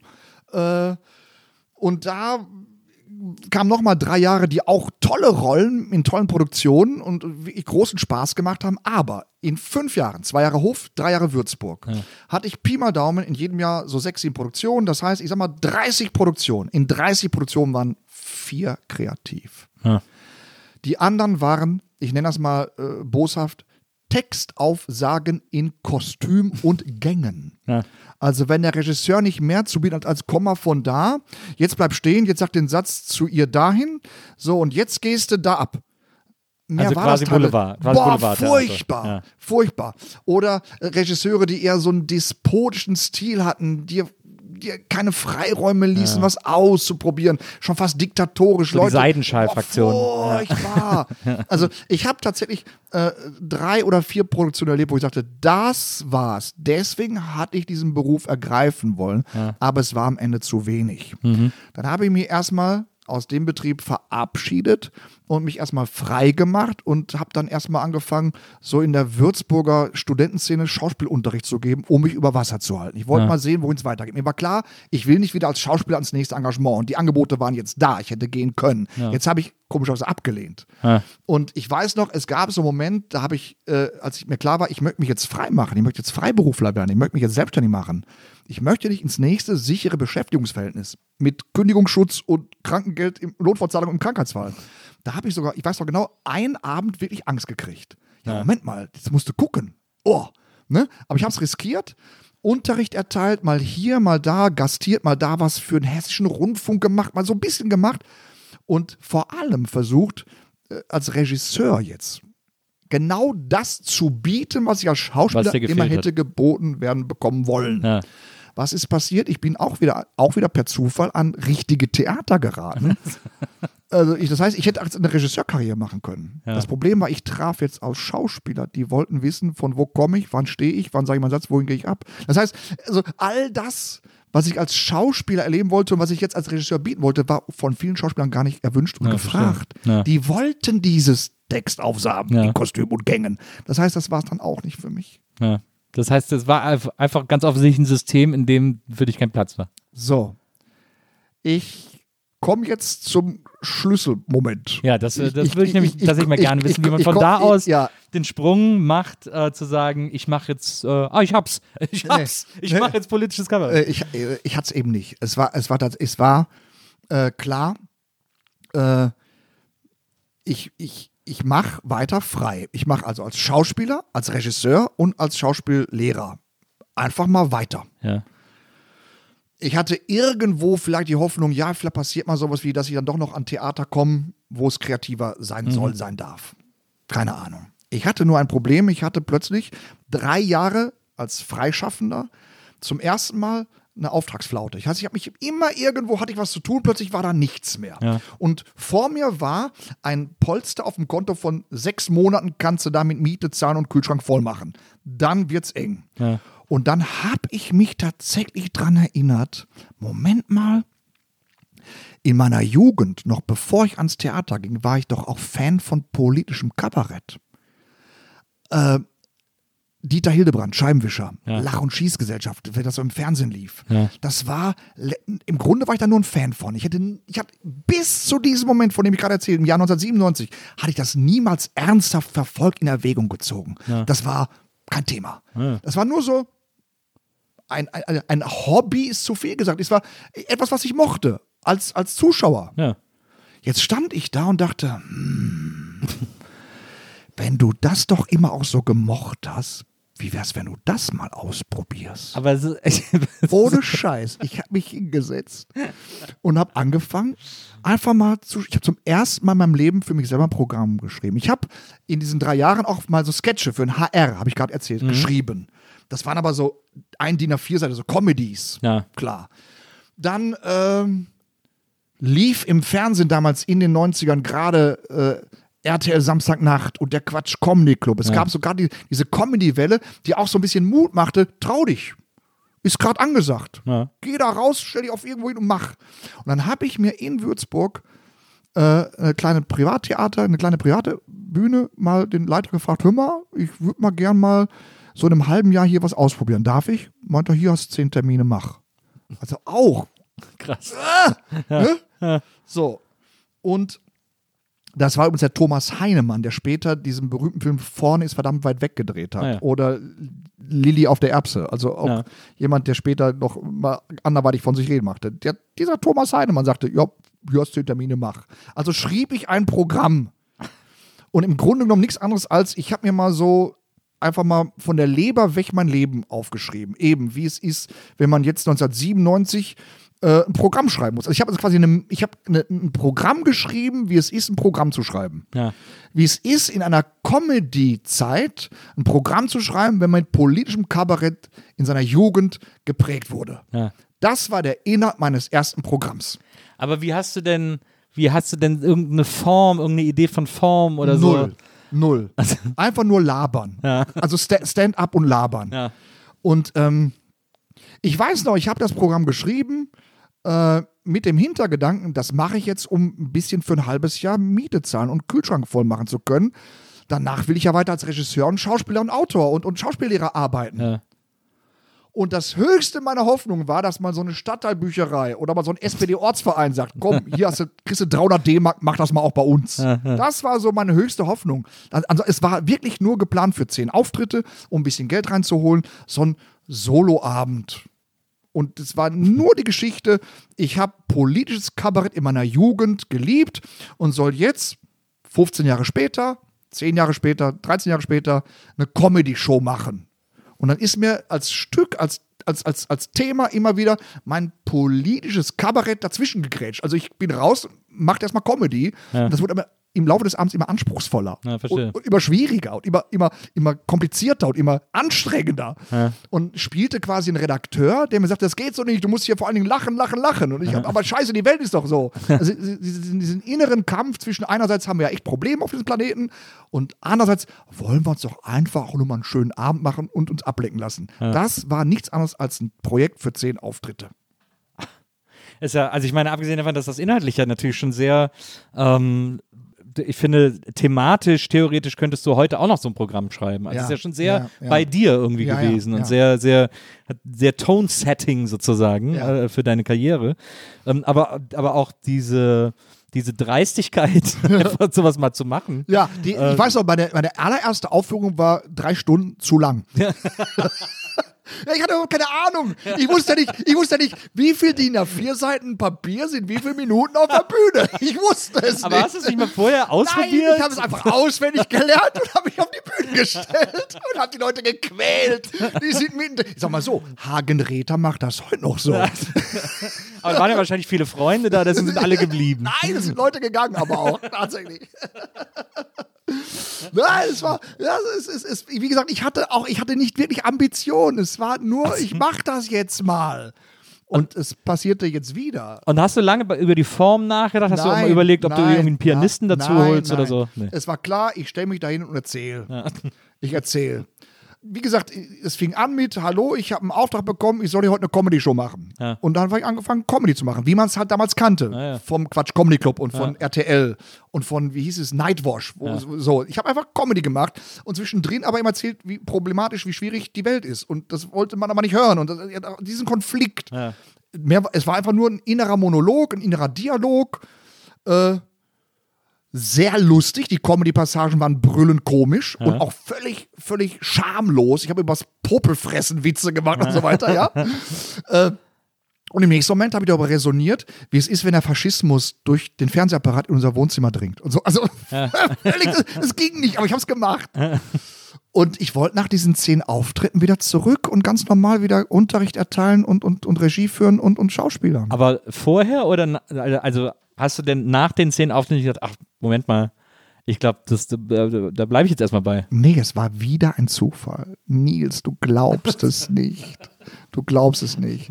Während dieser zehn Auftritte. Ja. Nochmal, ich wiederhole das, damit es auch jeder mitkriegt. Ich wollte nicht mehr als diese zehn Auftritte, außer noch SPD-Ortsverein oder Stadtteilbücherei. Ich hatte keine Ambitionen. Und dann steht. Erwin Pelzig ist bekannt. Na klar. Frank Markus Barwasser wohnte damals noch in Würzburg, hat auch an dieser Bühne angefangen. Ja. Der stand plötzlich da, sah das, was ich da machte und empfahl mich nach München an eine kleine Bühne, das doch auch mal dazu machen. So kam ich nach München. In dieser kleinen Bühne, das muss man wissen, ist angeschlossen der Schlachthof, Ah ja. wo Ottis Schlachthof produziert wurde. Und irgendwann stand Otti Fischer in der Tür, sah das, was ich da machte und sagte, kommst zu mir in die Sendung. Zack, stand ich bei ihm in der Sendung auf der Krass. Bühne, machte fünf Minuten Ausschnitt. Ja. Und Ottis Schlachthof war ja auch ein Talkformat. Ja. Am Tisch Hans-Dieter Hüsch in dieser Sendung. Einer meiner Idole. Das muss man vielleicht kurz erklären. Für den Ruhrpott und den Niederrhein ist Hans-Dieter Hüsch Gott. Gott. Gott. Ja, absolut heilig. Hans-Dieter Hüsch habe ich eben, ich habe ich nicht gerade gesagt, Lach und Schieß, Dieter Hildebrand, Hans-Dieter Hüsch. Ich habe Hüsch, Der Hüsch hast du nicht wieder Habe ich nicht gesagt, aber Hans-Dieter, natürlich Hans-Dieter Hüsch, angefangen von Väter der Klamotte und dick und Ja, doof. stimmt, hat er auch immer. Äh, Aber ich, ich finde auch, dass äh, Hüsch hat übrigens den, für mich, meine Eltern auch riesengroße Hüsch-Fans immer gewesen. Ich, ich habe nie so einen Zugang gefunden zu dem, aber äh, äh, sei es drum. Ich finde trotzdem, dass Hans-Dieter Hüsch den allerschönsten Buchtitel aller Zeiten äh, jemals hatte. Und ein Buch, das ich immer bei meinen Eltern im Regal gesehen habe und habe es nie, ich habe es ein- reingelesen, es war, war nichts für mich, aber ich habe immer gedacht, wow, diesen Titel finde ich so schön. Er hat nämlich ein Buch geschrieben, das heißt, du kommst auch drin vor. Jawohl. das ist so ein wunderschöner Titel. Ja, und tatsächlich hat er in diesem Buch alle seine Weggefährten von der, von der ersten Klasse bis zur letzten Produktion aufgezählt. Ja. Ist da, wie toll das ist. Sensationell. Und er hat etwas in diesem Buch gemacht, was damals total verpönt war. Er hat sich was getraut. Äh, er hat zugegeben, dass er Puffgänger ist. Er hat in diesem Buch geschrieben, dass er nach dem Auftritt in Puff gegangen ist. Also wie die Franzosen damals in der, in der Bohème oder so. Das war aber, ich- man muss sich vorstellen, in den 60er Jahren, das, war, das, macht, das machte der deutsche Spießbürger heimlich. Ja. Und er hat es geschrieben. Der hat sogar geschrieben, wie leid ihm seine Frau dabei tat. und vor allen Dingen hat geschrieben, die Formulierung werde ich nie vergessen. Ich bin in den Puff gegangen und das nicht zu Studienzwecken. Besser kann man sich formulieren. Ja. Also sensationelle Offenheit, klasse. Aber das Buch war jetzt nicht so der Auslöser. Ich, es waren tatsächlich Programme von ihm, die mich so berührten in, Ja. in, den, in den 80ern. Der Mann hat ja Texte geschrieben, die gingen ja quasi durchs Herz in den Tränensack Mhm. und von da in die Seele. Also es war ja berührend ohne Ende. Und das hatte genauso seine Berechtigung in meiner Sozialisierung als Kabarettist wie eben Hildebrand oder die Lach und Schieß. Und der sitzt in der Sendung, zufällig in der Sendung als Talkgast am Tisch, sieht meinen Auftritt. Und ich war damals nicht gebeten worden mit einem Tisch, weil ich zu neu, zu aufgeregt zu. klar. Ne? Nur sitzt er da und sagt hinterher, kommst zu mir in die Sendung. Und so kam ich von höchst, ich wurde, ich wurde quasi weiterempfohlen. Ja. War dann bei Hans-Dieter Hüsch in der Sendung beim Wow. Saarländischen Rundfunk Ja. und habe tatsächlich innerhalb von zwölf Monaten, wo ich doch nur sieben Auftritte machen wollte, innerhalb von zwölf Monaten es nicht mehr zurück ans Theater geschafft, weil ich von einem zum nächsten weiter empfohlen wurde. Wow. Ich habe heute, ich habe mal auf dem Weg hierher mal überschlagen, ich mache jetzt seit 21 Jahren Kabarett, ich habe Pi mal Daumen so fünf bis sechs Fernsehauftritte im Jahr. Und ich glaube, nicht einen, nicht um einen habe ich mich beworben. Das sind immer Empfehlungen gewesen, Anfragen, Anfragen hier. Ich, ich, ich hätte, selbst wenn ich gewollt hätte, ich hätte es zeitlich nicht mehr geschafft, zurück ans Theater zu gehen. Ende der Geschichte, Podcast ist jetzt aus. Das ist ja Wahnsinn. Das ist ja, da muss man ja wirklich von einer Berufung sprechen. Das ist ja äh, diese ganzen Zufälle und so. Es ist Äh, so. Es ist völlig ungeplant. Ja. Natürlich. Ähm, was, was, das, was jetzt nicht statt, auch, auch auf dieser Ebene nicht stattfand, ist aber auf der Theaterebene, sagte ich ja vorhin, ich war nicht am deutschen Theater, ich war nicht an den Kammerspielen. Ah. Und ich bin auch als Kabarettist jetzt, jetzt nicht in den großen Sälen. Ich habe nicht meine eigene Sendung. Ich bin jetzt nicht, nicht der Hallenfüller. Aber i- i- i- bei den Leisten, bei denen ich Schuster bleibe, ein, eine, eine traumhafte, wundervolle Karriere. Ja. Ne? Nicht mehr und nicht weniger hätte ich mir gewünscht, wenn ich es mir hätte wünschen dürfen. Na, aber ich meine, du spielst doch auch die, äh, äh, sagen wir mal, die zentralen äh, Kabarettbühnen Natürlich, in Deutschland. natürlich. Äh, da spielst du ja auch überall. Natürlich. Insofern- Also, das heißt, also sowas wie Wühlmäuse oder Lach- und und Schieß, Schießgesellschaft oder Komödien, diese, diese Bühnen, genau, Genau. Ich sag mal so, die 100 bis 200 Plätze Bühnen, die spiele ich. Hm. Äh, nun darf man aber nicht vergessen, wenn man, wenn man, wenn man äh, sich vergleichen wollen würde, dann gäbe es auch größere Säle. Und es Ja, gibt sicher, viele natürlich. Kollegen, die die großen Säle füllen. Das habe ich nie angestrebt, folglich auch nie geschafft. Das habe ich also erfolgreich verhindert. ja. Und bin, bin sehr zufrieden mit, mit, mit der Karriere, die ich bis heute machen durfte. da sozusagen die, die größeren, in die größeren äh, Hallen und Säle zu kommen, äh, damit würde ja auch, äh, oder damit geht ja auch einher, äh, gefälliger zu werden. Also sozusagen. Nicht unbedingt. Nein, ich glaube, ich glaube zum Beispiel Schramm oder Pispas, die waren weiß oder Hagenräter, Ja. die sind nie gefällig stimmt, die gewesen. sind nie gefällig gewesen. Aber sie hatten etwas, was, was man nur ganz selten findet, nämlich eine eine Telegenialität. Also sie hatten, also Hagenräder zum Beispiel, der sitzt ja bei dir auf dem Sofa, wenn der im Bildschirm auftaucht. Das gleiche gilt für Pispas und Schramm. Die hatten etwas, äh, das transportiert ihre ganze Sperrigkeit, ihre ganze Unbequemlichkeit trotzdem sehr smooth in den Fernsehsessel.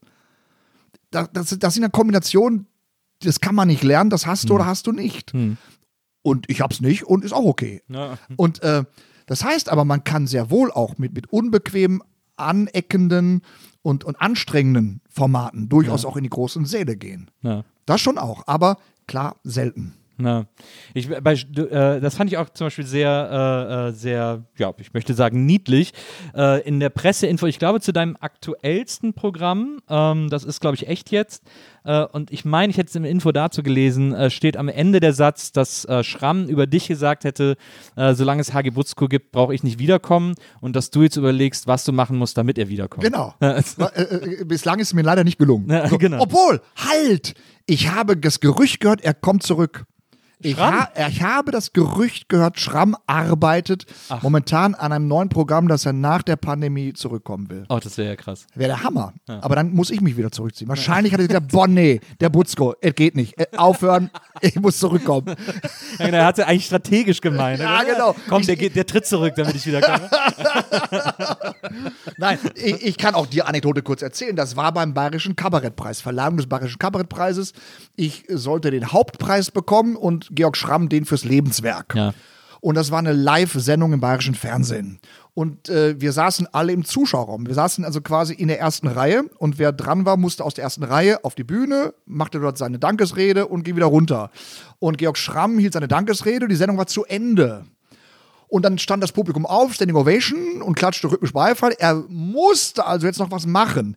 Die Regieassistentin machte diese Geste wie Hals abschneiden im Sinne von Feierabend, wir müssen raus, die Nachrichten, die Nachrichten. Der Moderator, Michi Altinger, sagte, äh, wir müssen Feierabend, Feierabend. Der Schramm sagte, ein Satz nur noch. Ja. Und da fiel dieser Satz. Ach. Ich habe heute hier Herrn Butzko gesehen. Mir ist es nicht bang, wenn ich zurücktrete. Ich kann gehen. Ich kann, so, solange, solange er so bleibt, kann ich jetzt gehen. Ja. Das war der Satz. Wow. Ich bin vor laufenden Kameras aus dem Sitz gerutscht. Ja, ja. Ich bin echt. Totale Adelung. Boah, natürlich. Ritterschlag. So. Ähm, er hat mir dadurch auch tatsächlich für ein paar Jahre erstmal tatsächlich dann vollste kleine Säle verschafft. Muss man dazu sagen, ja. So. Aber er kommt zurück, das heißt, die, der Staffelstab wird zurückgegeben. Ich kann mich jetzt, ich kann mich jetzt zurückziehen. er, ist er ist wieder da. Ich, äh, ich habe dich ja, glaube ich, zweimal live gesehen, wenn mich nicht alles täuscht. Ich überlege gerade, ob es öfter war. Also zweimal weiß ich ganz sicher. Ähm, und äh, ich, äh, mir hat das immer extrem gut gefallen. Ähm, das Interessante ist ja bei deiner äh, Performance, weil ich gucke mir auch gerne Kabarett an. Äh, es gibt ja, ich meine, viele auch jüngere Leute in Deutschland sagen, sie gucken nur Comedy oder so. Wenn ich ins Kabarett gehe, ist auch sehr oft sehr viel, äh, also ich glaube, wenn man auf der Bühne steht, sieht man sehr viel Silber, Silber, Weiß und Grau äh, im Publikum. Ähm, weil ich schon das Gefühl habe, dass es eher ein älteres Publikum ins Kabarett geht und eher ein jüngeres Publikum in, in Comedy-Shows oder so. Weil, äh, also ich meine, du wirst besser wissen als ich, weil du da jeden Abend äh, auf der Bühne Ähm, stehst. ähm, äh, Vorsicht, Klischeefalle. Ja. Ähm, man darf nicht vergessen, dass seit einiger Zeit durch die Heute-Show und vor allen Dingen die Sendung Anstalt Ja. sehr viel junges Publikum Das hat- das das Kabarett gebracht, für ne? sich entdeckt hat, ja. Weil, das, weil, die, weil dieses Format von, also äh, Heute-Show und Böhmermann auch noch vielleicht, aber, Ja. vor, aber vor allen Dingen auch die Anstalt ist ja von diesen drei Sendungen äh, noch die kabarettistischste Ja. und vor allen Dingen für junge Leute ein totaler Hit. Die gucken es nicht abends, wenn es läuft, sondern tags drauf dann eben in der Mediathek. Und da gibt es Berichte von, von Schülergruppen, die morgens um Viertel vor acht an der Bushaltestelle erstmal die Anstalt vom Vorabend nachholen. krass. So. Und Tatsache ist, seitdem die Anstalt äh, für junge Leute so, so, so, so einen Hype hat, Ja. sind auch wieder vermehrt junge Leute in Kabarettveranstaltungen drin. Und es gibt auch so, dass es Leute mir sagen nach dem Auftritt, ich bin heute hier zu Ihnen, weil ich Sie in der Anstalt gesehen habe. Hast du das auch, dass du, äh, wenn du in der Anstalt, du bist ja manchmal zu Gast, Ja. äh, dass du, kannst du das am nächsten Tag irgendwie an Vorverkaufszahlen ablesen? Äh, Nein, die Zeiten Nee. sind vorbei. Ja. Das, Das war früher war- mal so, das ne? war Diese früher so. Strahlkraft. Ähm, als ich vor 20 Jahren anfing, im Schlachthof zum Beispiel, Ja. da hat der Otti Fischer jedem Gast nach dem Auftritt gesagt, und der Kollege so, ja, können Sie doch morgen in Augsburg und übermorgen noch in Freilassing und am Sonntag noch in Passau. Und dann war fünf Minuten später Augsburg, Freilassing und Passau ausverkauft. Ja, krass. Die Zeiten sind vorbei. Also ähm, äh, äh, dann nehme ich das zurück, äh, dass da, dass da, dass da nur ältere Leute sind. Aber ich, äh, was ich also mag äh, bei, äh, bei deinen Auftritten und was ich mochte bei den, bei den Shows, die ich gesehen habe, ist, ähm, du hast als Bühnenbild einen Stehtisch, ich glaube manchmal mit Husse, wenn mich nicht alles täuscht, ähm, und, ähm, und stellt sich dahin wirklich, also, also der Eindruck, und das haben ja auch viele andere schon geschrieben und so, aber es ist tatsächlich was dran, ähm, man hat so ein leichtes Feeling von so einem Tresengespräch. Ja. Von, von den, man steht mit dir irgendwie in der Kneipe am Tresen. Ja. Äh, irgendwie ist es Samstagmittag, äh, Spielpause, äh, Bundesliga-Spielpause, gibt nichts über Fußball zu reden und du erklärst mir mal eben die Welt. Ähm, Ich erkläre mir die Welt. ja. Das ist das. Also ist, ist die, die, die Form, die ich da gewählt habe, ist, ich erkläre mir die Welt Verstehe. und lass den Zuschauer dabei mitkommen. Ja. Also das, das, den Erklärbär zu machen im Sinne von äh, oberlehrerhaft und jetzt äh, passt mal auf, Kinder. Also Methode Pisspass sozusagen. Nein, das, das schaffe ich nicht. Ja, ja. Da bin ich auch zu kumpelhaft. Sondern, hör mal, weißt du schon, was ich neulich erfahren habe? Wusste ich gar nicht. Das ist meine Haltung. Wusste ich gar nicht. Weißt du, was ich rausgefunden habe? Nicht im Sinne von, weißt du, was ich dir mal beibringen muss. Das ist ein anderer Zugang. Und dann äh, gibt es zwei Möglichkeiten. Der Gegenüber im Zuschauerraum sagt, ja, wusste ich schon, aber trotzdem lustig, wie du es mir erzählst. Ja. Ja. Oder aber, nee, scheiße, wusste ich nicht. Gut, dass du es mir sagst. Ja.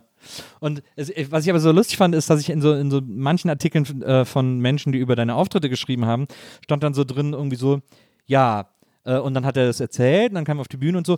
Es war aber nicht alles lustig. Vielleicht war das auch so gedacht. Das ist das Spannungsfeld, was ich seit meinem ersten Programm verfolge, was Ja. ich dir vorhin erzählte. Äh, die Welt ist nicht nur lustig. Und ich mache ja auch Kabarett mit dem Motto Kabarett, Satire, Klartext.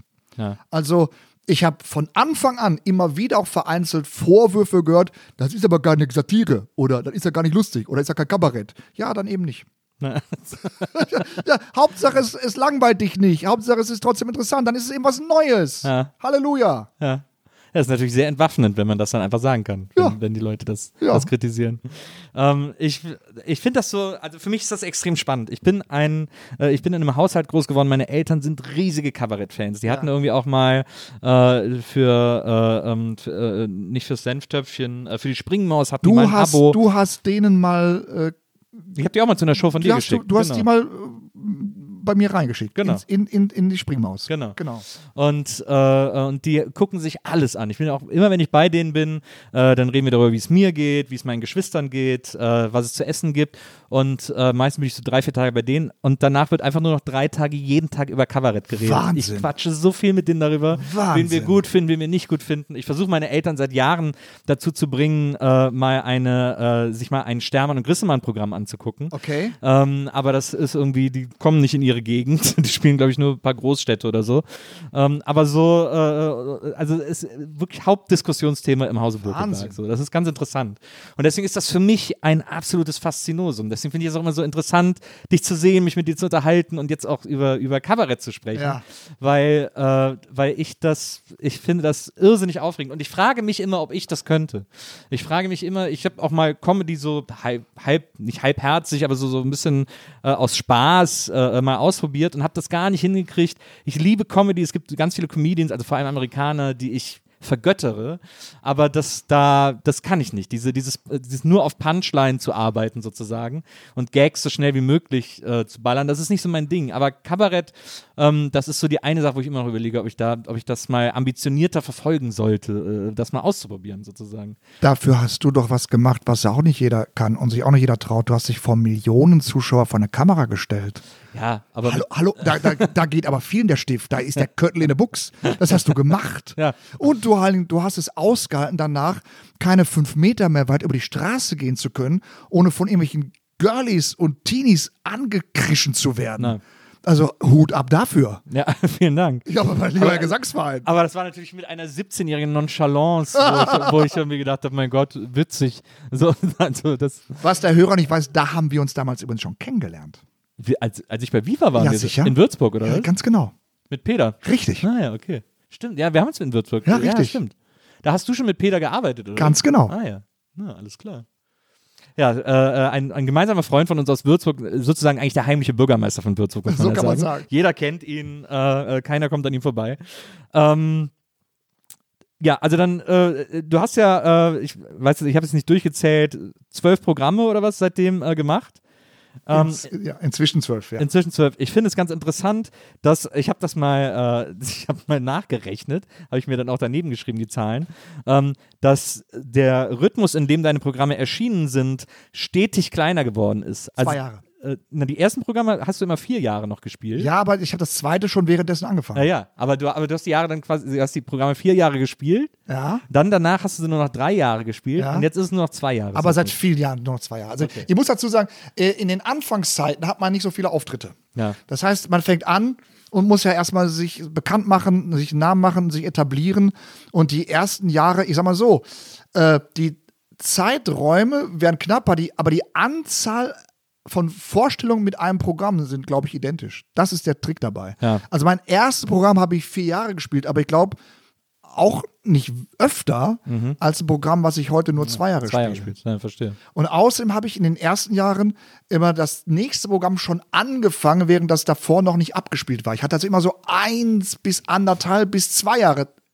Zwei Programme gleichzeitig im Programm. Ist das nicht super verwirrend? Nein, ich hatte als Theaterschauspieler sechs Programme, also sechs Na, Stücke, sechs na. Rollen in sechs Stücken. Na, verstehe. Also und am siebten geprobt. Nee, also wenn man etwas können muss in diesem Beruf dann Text, Text. merken können und Verabredung und, und, und innere, innere Abläufe und Bilder und, und, und, äh, und, und, und, und Emotionen. Das, wenn man das nicht kann, dann sollte man nicht auf die Bühne. Dann hätte man einen Vortrag. Aber auch das kann man, das macht man. Man kann auch Vorträge halten. Im Kabarett musst du nichts können. Du, es reicht auch ein trockener Vortrag. also von daher, Nils, das schaffst du. Also du, du brauchst für Kabarett keine Funny Bones. Du brauchst für Kabarett äh, Funny Thinking. Also ich glaube, äh, Kabarett ist immer noch eine, immer noch eine Satire. Ja. Form, die nicht, also Comedy hat ja Thomas Hermanns gesagt, Quatsch Comedy Club, es muss lustig sein. Ja. Es muss, wie Punchline, irgendwann muss die Pointe kommen. Genau. Im Kabarett gibt es genug Beispiele von Kabarettisten, Kabarettistinnen, die machen minutenlange Texte, da ist nicht ein Lacher drin und trotzdem ist es Satire. Und trotzdem spannend, interessant und du hörst zu und hängst an den Lippen. Das ist der Unterschied. Ist eigentlich, ist in dieser Kabarettszene in Deutschland, äh, ist das sehr, ist das äh, homogen? Sind sich da alle irgendwie, oder sind sich im Grunde genommen sehr kollegial oder ist das äh, Hauen und Stechen? Werden die Bühnen weniger, werden die Auftrittsmöglichkeiten weniger, ähm, äh, sodass dass quasi der Konkurrenzdruck höher wird? Meine aller, allererste Erfahrung. Also, wir reden wieder von München, vom Ochs, vom Schlachthof. Dann saß man hinterher noch da zusammen und in München war damals, das war so Ende der 90er Jahre, gab es noch eine sehr lebendige Kabarett-Szene. Es gab etliche Bühnen, auf denen an einem Abend etliches stattfand. Und dann gab es immer noch hinterher hockte man zusammen, ähnlich wie in der Theaterkantine übrigens. äh, äh, Ja, man muss dazu aber auch, man muss, man muss auch ehrlicherweise dazu sagen, dass wir beide nach Auftritten von dir auch schon das ein oder andere Bier getrunken haben. Aber sicher Also, doch. ja. Aber sicher doch. ähm, und dann hockten da wirklich die Misfits, Georg Schramm, Horst Schroth äh, und, weiß ich nicht, und noch Helmut, Helmut Schleich und Andreas Giebel oder so. Dann Ja. hockten wir wirklich mit, mit, mit 10, 15 Leuten und ich habe von Anfang an gemerkt, was ist der Unterschied zwischen Kabarett und Theater. Und der Unterschied ist der, dieses Hauen und Stechen Ja. findet im Kabarett nicht statt.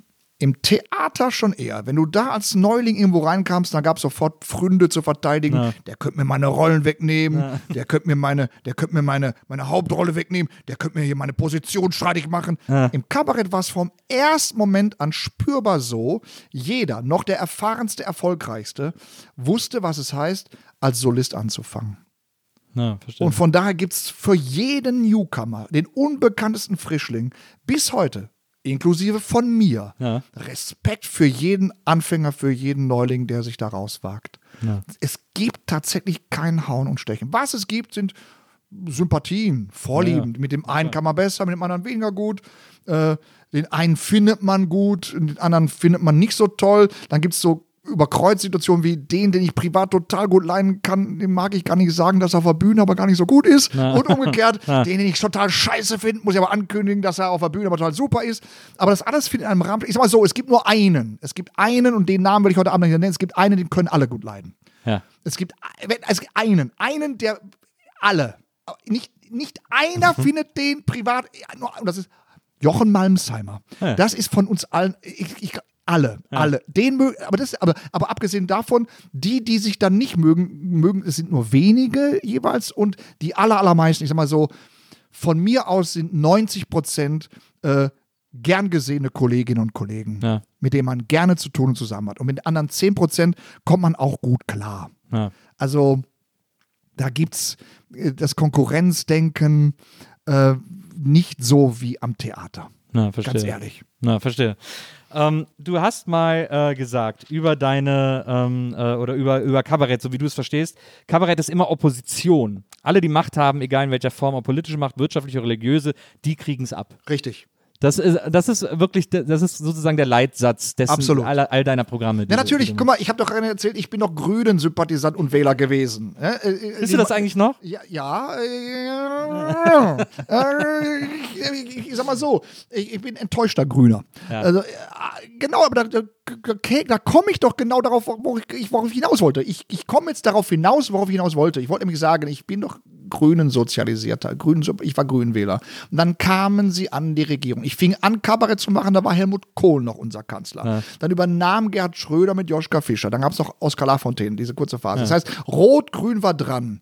Und ich habe sofort Opposition gemacht. Ich habe als Kabarettist mir sofort Rot-Grün die Angriffsflächen, die sie mir boten, natürlich genommen. Waren jetzt auch nicht wenige, muss man sagen. es wurden immer mehr in diesen sieben und es wurde immer schlimmer. Also im, im Grunde genommen muss ich sagen, danach hatte ich von Grün erstmal die Schnauze voll, ganz ehrlich. Ja, das glaube ich dir. Aber sag mal, wie ist das denn? Ich bin jetzt vor kurzem in die SPD eingetreten, weil ich gedacht habe, ich muss. Ich, Aber Courage. ja, ja. Ich habe gedacht, ich muss mal. Todes Rex Kramer Gefahrensucher.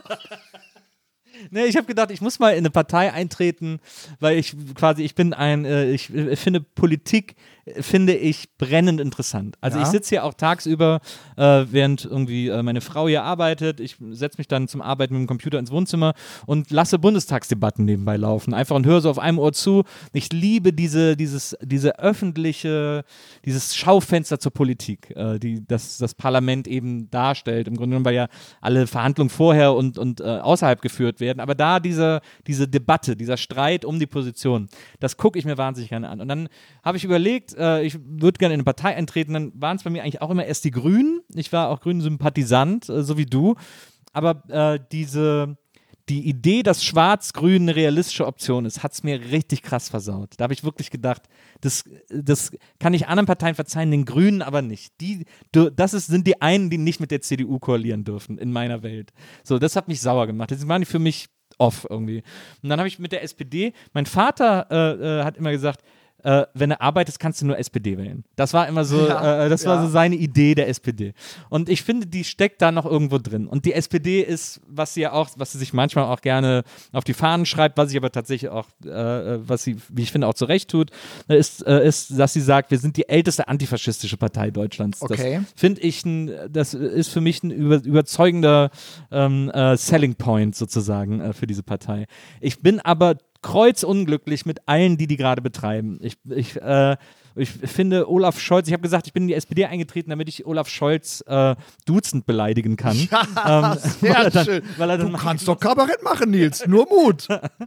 äh, aber ich raff einfach nicht, wie die permanent diese Partei vor die Wand fahren. Das check ich einfach nicht. Und es macht mich jeden Tag, und ich bin wirklich erst kurz Mitglied und überlege schon jetzt wieder auszusteigen, weil es mich jeden Tag wütender macht. Weil ich, weil ich mit ähm, äh, Walter Borjans und, und, äh, und, und Esken irgendwie gedacht hatte, ja, das ist eine geile Richtung, ist eine geile Idee. Und jetzt, und die lassen sich auch jederzeit, äh, wenn es irgendwie äh, opportun ist, äh, auch wieder irgendwie die Flügel stutzen und ihre Position. Man erinnere sich an, an, an, an Frau Esken, die irgendwie die Polizei kritisiert hat und dann hat sie auf die Mappe bekommen, hat sie, ja, so war es nicht gemeint und so. Das- Anstatt, anstatt Haltung zu bewahren. Genau. Ja. Das regt mich wahnsinnig auf, weil das könnte eigentlich genau die richtige Partei sein. Was, warum ist das so? Warum kann, warum sind die alle scheiße mittlerweile? Ähm, ich könnte, du hast jetzt sehr, ich, so, so viele Anknüpfpunkte, mein lieber Herr Gesangsverein. Also zum ersten Mal, auch meine Eltern waren Sozialdemokraten. Ja. Von daher habe ich eine ganz besondere Beziehung zu dieser Partei. Also ich bin quasi mit ihr aufgewachsen. Also bei uns kam noch dann immer der, der Typ, der diese, diese Mitgliedsmarken, Ja. der, der muss es ins, Die Partei, Buch klebt. ins Buch kleben Ja, musste. ja. Da kam echt noch einer regelmäßig vorbei von Mir hat, übrigens, das, mir hat übrigens, das möchte ich noch, das möchte ich noch anmerken an dieser Stelle, Kevin Kühnert hier in den Podcast mein Parteibuch mitgebracht. Ach, ist ja süß. Ist ja süß. Ja, Kühnert zum Beispiel, das wäre ein Aufbruch gewesen. Kevin Genau. Kühnert statt, äh, statt äh, Borjans Esken. Äh, also das, was ja andere in Österreich zum Beispiel oder in Frankreich sich auch trauen, nämlich einfach mal eine Generation überspringen und in richtig frischen Wind jetzt mal durchfegen lassen. Ja. Das wäre Kevin Kühnert gewesen. Mal Ja. direkt von den Jusos zur Parteivorsitzenden. Also da- das, das wäre revolutionär gewesen, mutig, frech, neu, frisch und ein Experiment. Naja. Weil bitte, nach Nahles, was hätte, noch mehr scheitern hätte er gar nicht können. Und er war der Einzige, der sagte, hey, lasst mir meine Partei, wenn ihr fertig seid, möchte ich, dass dieser Scheißhaufen noch existiert, verdammt nochmal. ja? Ich, ich, hätte, ich hätte gesagt, das wäre, wäre ein Signal gewesen. Sie haben es leider verpasst. Das Problem bei der SPD ist, ähm, sie haben tatsächlich mit, angefangen mit Schröder, äh, sämtliche Ideale und die Grünen übrigens auch. Ja. Sämtliche Ideale verraten. Ich hatte vor einiger Zeit mal eine Podiumsdiskussion mit ein paar Kabarettisten, Till Reiners, Arnulf Rating, meine Wenigkeit und Katja Kipping von der Linkspartei. Ja. Saßen am Podium, diskutierten und der Arnulf erzählte quasi, äh, was er alles befürchtet, was die Linkspartei machen würde, wenn sie an der Regierung wäre. Nämlich da wahrscheinlich gehen sie nicht mal aus der NATO raus, auf einmal sind sie sogar für NATO-Einsätze. Und dann hielt der Rating eine fünfminütige Schimpfkanonade, warum die Linkspartei alle ihre Ideale verraten wird. Und dann hörte die Kipping ihm nur zu und sagte als einzigen Satz zur Antwort, enttäuschter Grünenwähler. Hm? und richtig. Sie hat es total durchschaut. Ja, das ist das Problem von vielen. Und natürlich gibt es auch enttäuschte SPD-Wähler. Ähm, eine Partei, die tatsächlich ja äh, mit der Agenda 2010, mit den Hartz-IV-Reformen, mit, mit dieser ganzen Umsturz, also wie hat Helmut, wie ein äh, Richard Rogler damals gesagt, äh, nach der Abwahl, nach der Wahl von Schröder saß Helmut Kohl ja plötzlich auf der Abgeordnetenbank, hörte Schröder zu und sagte, wie soll dieser Mann meine reden? Ja. Äh, Es gab keinen Unterschied zur CDU in dem, was die SPD da veranstaltete. Und das Problem ist, selbst nachdem sie also jetzt gescheitert waren, nach sieben Jahren weg waren und jetzt erstmal schwarz-rot die ersten vier Jahre unter Merkel, schwarz-rot die nächsten vier Jahre unter Merkel. Dann kam Schwarz-Gelb und SPD war endlich in der Opposition. Was Ja. hat sie gemacht? Die Griechenland- und Euro-Rettungspolitik mit abgenickt. Ja. Also keine Oppositionspartei, keine Oppositionspolitik betrieben. Das heißt, wir hatten im Grunde jetzt schon zwölf Jahre keine Oppo wir hatten die SPD, also selbst in der Opposition machte die SPD Staatstragenpolitik. Dann kam sie nochmal. Eigentlich wollte sie keiner mehr. Und dann hat der sozialdemokratische Gerhard Schröder Klon im, im Schloss Bellevue Siggy Pop. Herr Achso, ne. Steinmeier, Ja, Herr Steinmeier. gesagt, ihr müsst aus Staatsräson wieder koalieren. Und dann gingen sie wieder rein. Ja. Und ich sage ganz ehrlich, wir hatten jetzt zwölf Jahre schwarz-rot plus vier Jahre rot als politiktragende, regierungstragende Oppositionspartei. Ich behaupte, in diesen 16 Jahren hat die Merkel die SPD pulverisiert, äh, hat vor allen Dingen vielen Leuten der Bevölkerung klargemacht, wir brauchen eine Oppositionspartei. Ich glaube, aus dieser Oppositionslosigkeit in Zusammenhang mit Merkels vermeintlich weicher Flüchtlingspolitik Ja. hat's die AfD stark gemacht. Ja. Ich glaube, das Bedürfnis nach einer lauten, hörbaren Oppositionspartei ist ein Grund für das Aufkommen der AfD.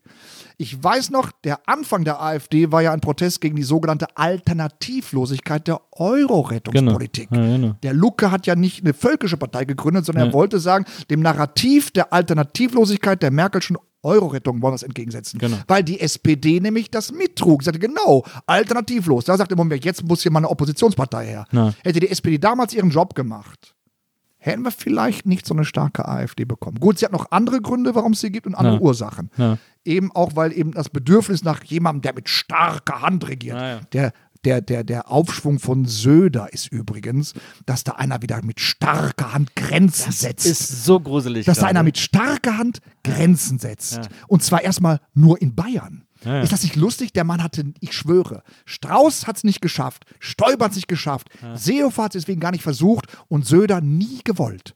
Ich wette, Söder wollte nur König von Bayern werden. Und weil in Ischgl mit der Grenze zu Bayern plötzlich diese Corona-Pandemie da reinschwappt und er sagte, wir machen die bayerischen Grenzen dicht, da horchten plötzlich bis Rostock alle AfD-Sympathisanten auf und sagten, ah, da ist ja einer, der kann es ja doch. Und vom nächsten Moment an, kannst du wirklich gucken, hatte Söder bundesweit die meisten Umfragewerte und die AfD drei bis vier Prozent verloren. Ist das nicht lustig? Also das heißt, die SPD hat tatsächlich versäumt, in der Opposition Oppositionspolitik zu machen. Und jetzt kommt noch was hinzu. Sie hatten doch mit Herrn Schulz einen Kanzlerkandidaten, der kaum war er, war er ausgerufen, bundesweit, nicht innerhalb der SPD, Ah. bundesweit, auf einmal einen Hype hatte. Der Schulz-Train. Der Schulz, da war, da war er noch nicht auf dem Parteitag offiziell bestimmt. Er war Ja. nur quasi ins Rennen gebracht worden und plötzlich war in ganz Deutschland Aufbruchstimmung. Ja. Dann kam der Parteitag und wer war der erste Redner? Gerhard Schröder. Unser alter Hartz-IV- und Agenda-Kanzler. Ja. Also der Mann, der die Partei vor die Wand fuhr, hielt die Eröffnungsrede und sagte, das ist ein guter Mann. Und wenn Schröder sagt, einer ist gut, Ja. kannst du auch nachgucken, vom nächsten Moment an gingen die Umfragewerte für einen Schulz in den Keller. Diese Partei hat es bis heute nicht begriffen, was Schröder, Müntefering, Clement, was die alle der Arbeiterbewegung ihrem eigenen Klientel angetan haben. Ja. Ja, verstehe.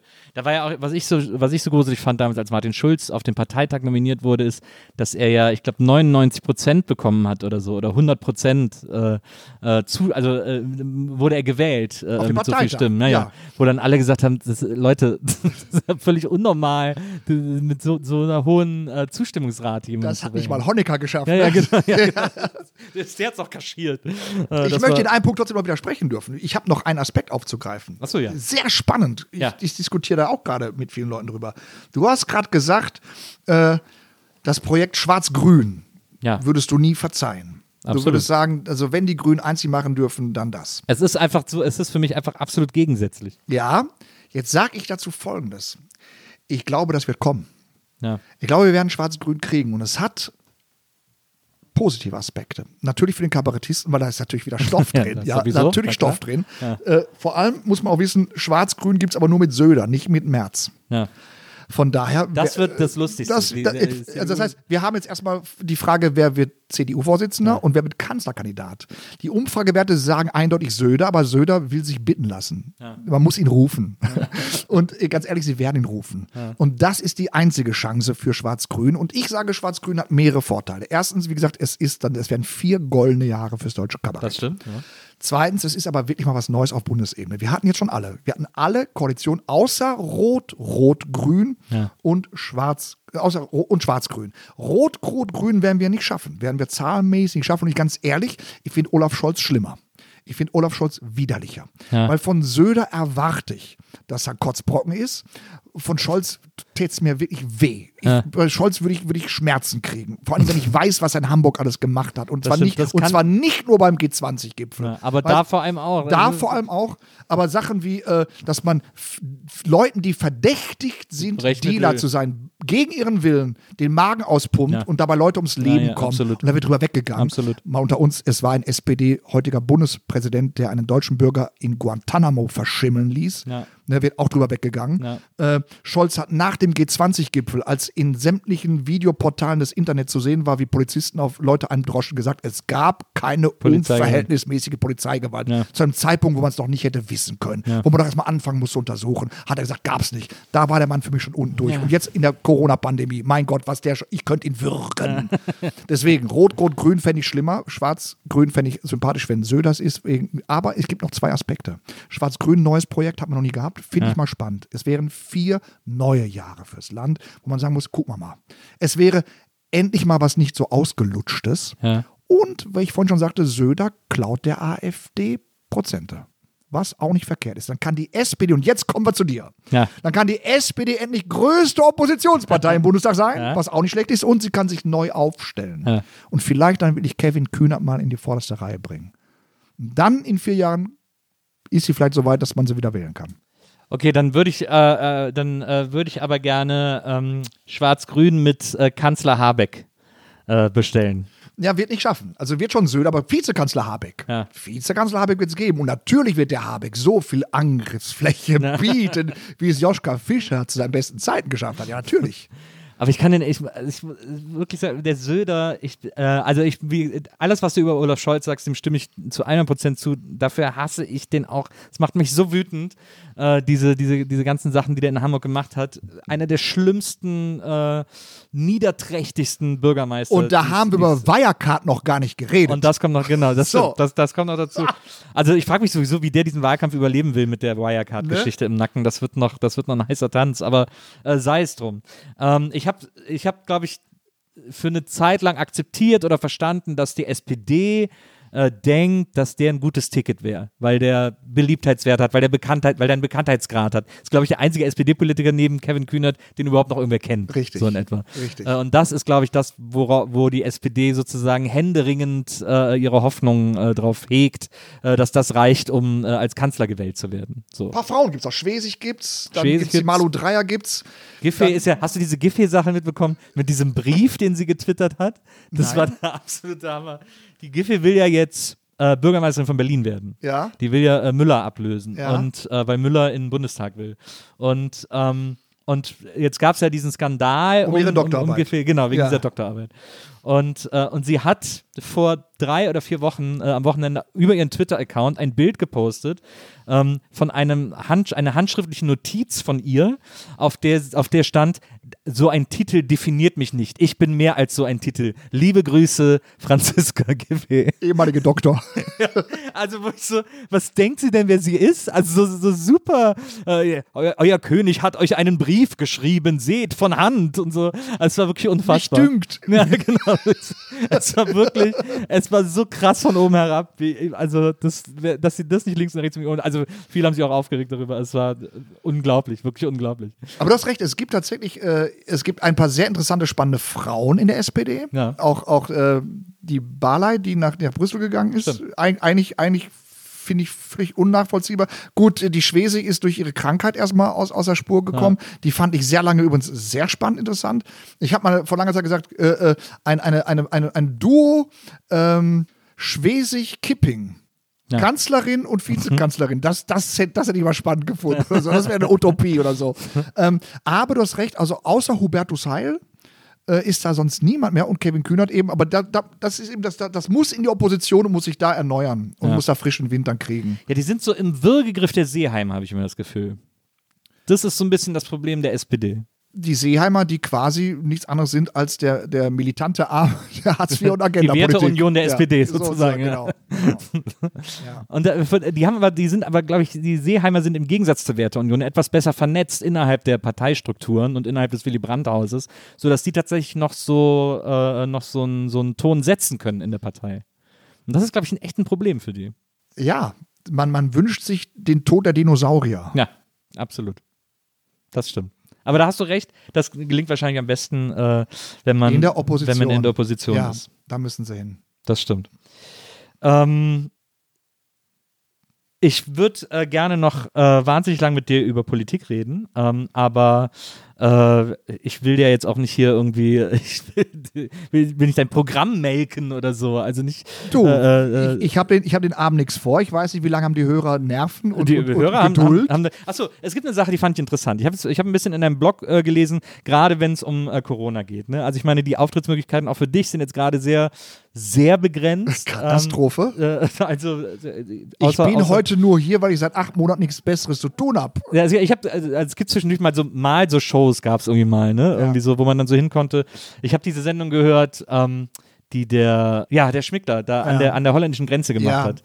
Ähm, so eine WDR-Show, Ja. die so ein Titellied hat, das ganz furchtbar eingängig ist. Hart an der Grenze. Hart an der Grenze, genau. Und ähm, also so Auftritte hatte man dann, Ja. aber, aber groß Touren war im Grunde Nein, genommen ich, hatte- ich, ich, hatte, äh, ich hatte bis September drei Auftritte, Ja. Open Air im Sommer. Ja. Ich hatte September, Oktober ging ein bisschen was und dann kam November gleich schon wieder Lockdown. Jetzt. Ja. So, und anscheinend geht es noch bis April weiter. Jetzt habe ich wahrscheinlich sechs Monate nichts zu tun. Also alles auf April verschoben, die Auftritte. Nein, bis April ist alles abge. Ich habe ich hab einen vollen Tourplan. Ja. Äh, aber wahrscheinlich wird der auch abgesagt werden müssen. krass. Ja. Ich habe ja auch mit, mit diesem anderen, ich mache so einen anderen Podcast, mit dem touren wir auch, spielen tatsächlich auch oft auf so Kleinkunst- und Kabarettbühnen, äh, werden da irgendwie gebucht, sollten auch zum Beispiel in München im äh, Lustspielhaus, äh, Okay. glaube ich, spielen. Und das ist jetzt verlegt worden auf äh, den Hof des äh, Technischen Museums im Mai. Ja, Ähm, ja. Oder des Deutschen Museums Ja, äh, im ja. Mai, weil es dann Open Air ist, weil es dann genau, als Open Air Show genau, geht. Genau. Ähm, und lauter so, äh, also deswegen hatten, da hatten wir auch ganz viel von diesen, von diesen Verschiebungen und so. Ähm, aber äh, du hast ja auf deinem Blog, du hast ja, bist tatsächlich, glaube ich, einer der letzten drei Blogger in Deutschland überhaupt noch. Und dabei bin ich aber nicht, ich bin nicht auf einer klassischen Blogseite, Ja. sondern auf meiner Webseite. Genau. Setz, ich ich schicke regelmäßig einen Newsletter raus Ja. und den veröffentliche ich auf meiner Webseite und nenne diese, diese, diesen Button Blog. Ja. So, aber pff, ich habe da keine Ambition. Es ist aber nur so, dass man das nachlesen kann, was ich da mal im Laufe der Zeit Aber du bist ja auch, gehst, gehst ja manchmal auch in Dialog mit den Leuten, die darunter kommentieren und so. Je nachdem. Naja. Je nachdem. Und ähm, ich habe jetzt mal so, so ein paar äh, dieser Blogbeiträge oder Blog-Einträge äh, gelesen, die natürlich sich in den letzten äh, vier, fünf Malen äh, im Grunde genommen nur noch um äh, Corona gedreht haben. Und da fand ich es interessant, dass du eine ganze Zeit lang, ich glaube jetzt in den letzten zwei Einträgen nicht mehr, aber doch eine ganze Zeit lang äh, sehr äh, Team Streeck warst und sehr Ja. äh, den Streeck als, als Ja. Stimme der Vernunft irgendwie ähm, äh, Ja. gefeiert hast. So. Bis, aber ich fand, den, man hat ja nach dieser äh, äh, Heinsberg-Geschichte, war der ja sehr in der Kritik, weil das ja im Grunde genommen so eine Kai Diekmann PR-Nummer war, was der da gemacht hat.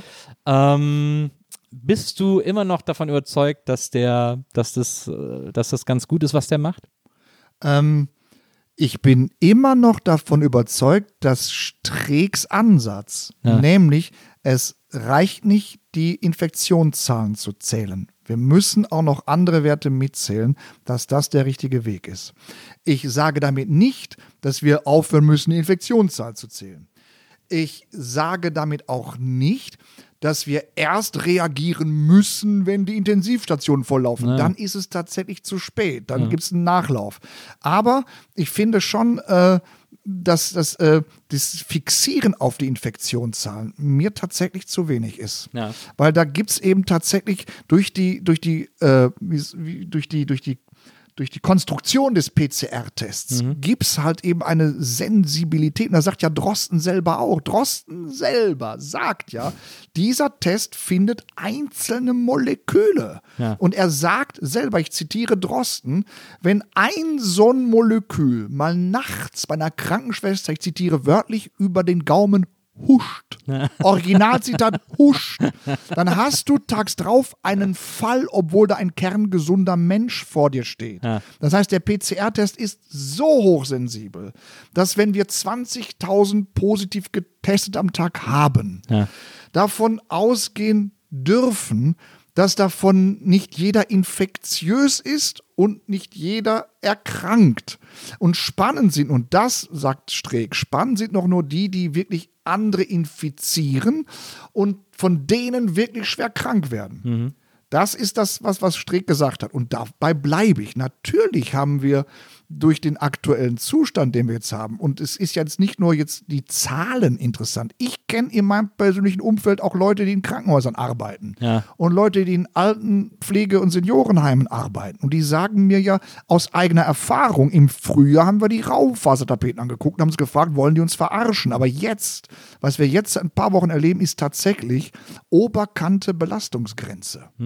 Also von daher ist äh, die Situation inzwischen jetzt tatsächlich so, dass die direkte Erfahrung an der Front bei den Leuten, die wirklich mit den Krankheitsfällen zu tun haben, so ist, äh, dass das jetzt das Hauptaugenmerk sein muss.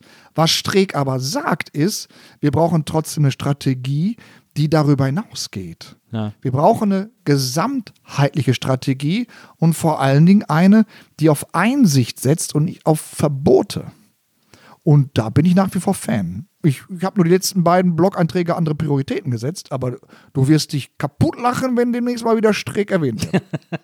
Aber, ähm, aber ist nicht der Glaube auf Einsicht zu setzen, ist das nicht, wie wir jetzt auch in den letzten Malen äh, auch hier äh, am Reichstag oder sonst wo gesehen haben, äh, nicht relativ naiv zu glauben, dass die, Menschen. Unerreichbaren erreichst du nicht, das ist doch klar. Ähm, aber Ich, ich habe mal im Internet hat jemand den schönen Satz geschrieben auf Twitter im Frühjahr: Norden, Süden, Osten, ich richte mich nach Drosten. Äh, wobei natürlich, also auch Drosten, das muss man ja auch mal klar sein, ne? bei aller wissenschaftlichen Expertise, der Mann ist ein brillanter Virologe, aber bitteschön, der Mann ist heute das, was früher Lothar Matthäus war. Natürlich einer, der auch in die Fresse kriegen muss. Wenn sich einer in die Öffentlichkeit traut, Ja. dann hat er auch gefälligst einzustecken. Aber der teilt ja auch gut aus. Ich finde, der steckt er- auch, er hat auch er- er- Nehmerqualitäten und er Ja, teilt auch gut ja, aus. bitte. Also ich, ich, aber dieses Gejammer, halt, der arme Herr Drosten, was kann er denn dafür? Er, gibt tausend Virologen, die zeigen sich nicht in der Öffentlichkeit. Naja, ja, also wenn es einer sagt, ich mach das, dann bitteschön muss er auch einstecken können. äh, ähm, ja, ich, ich, im, im- im Norden, Süden, Osten, ich vertraue nur auf Drosten. Natürlich sind wir alles virologisch äh, gesehen Idioten, wir haben keine Ahnung. Na.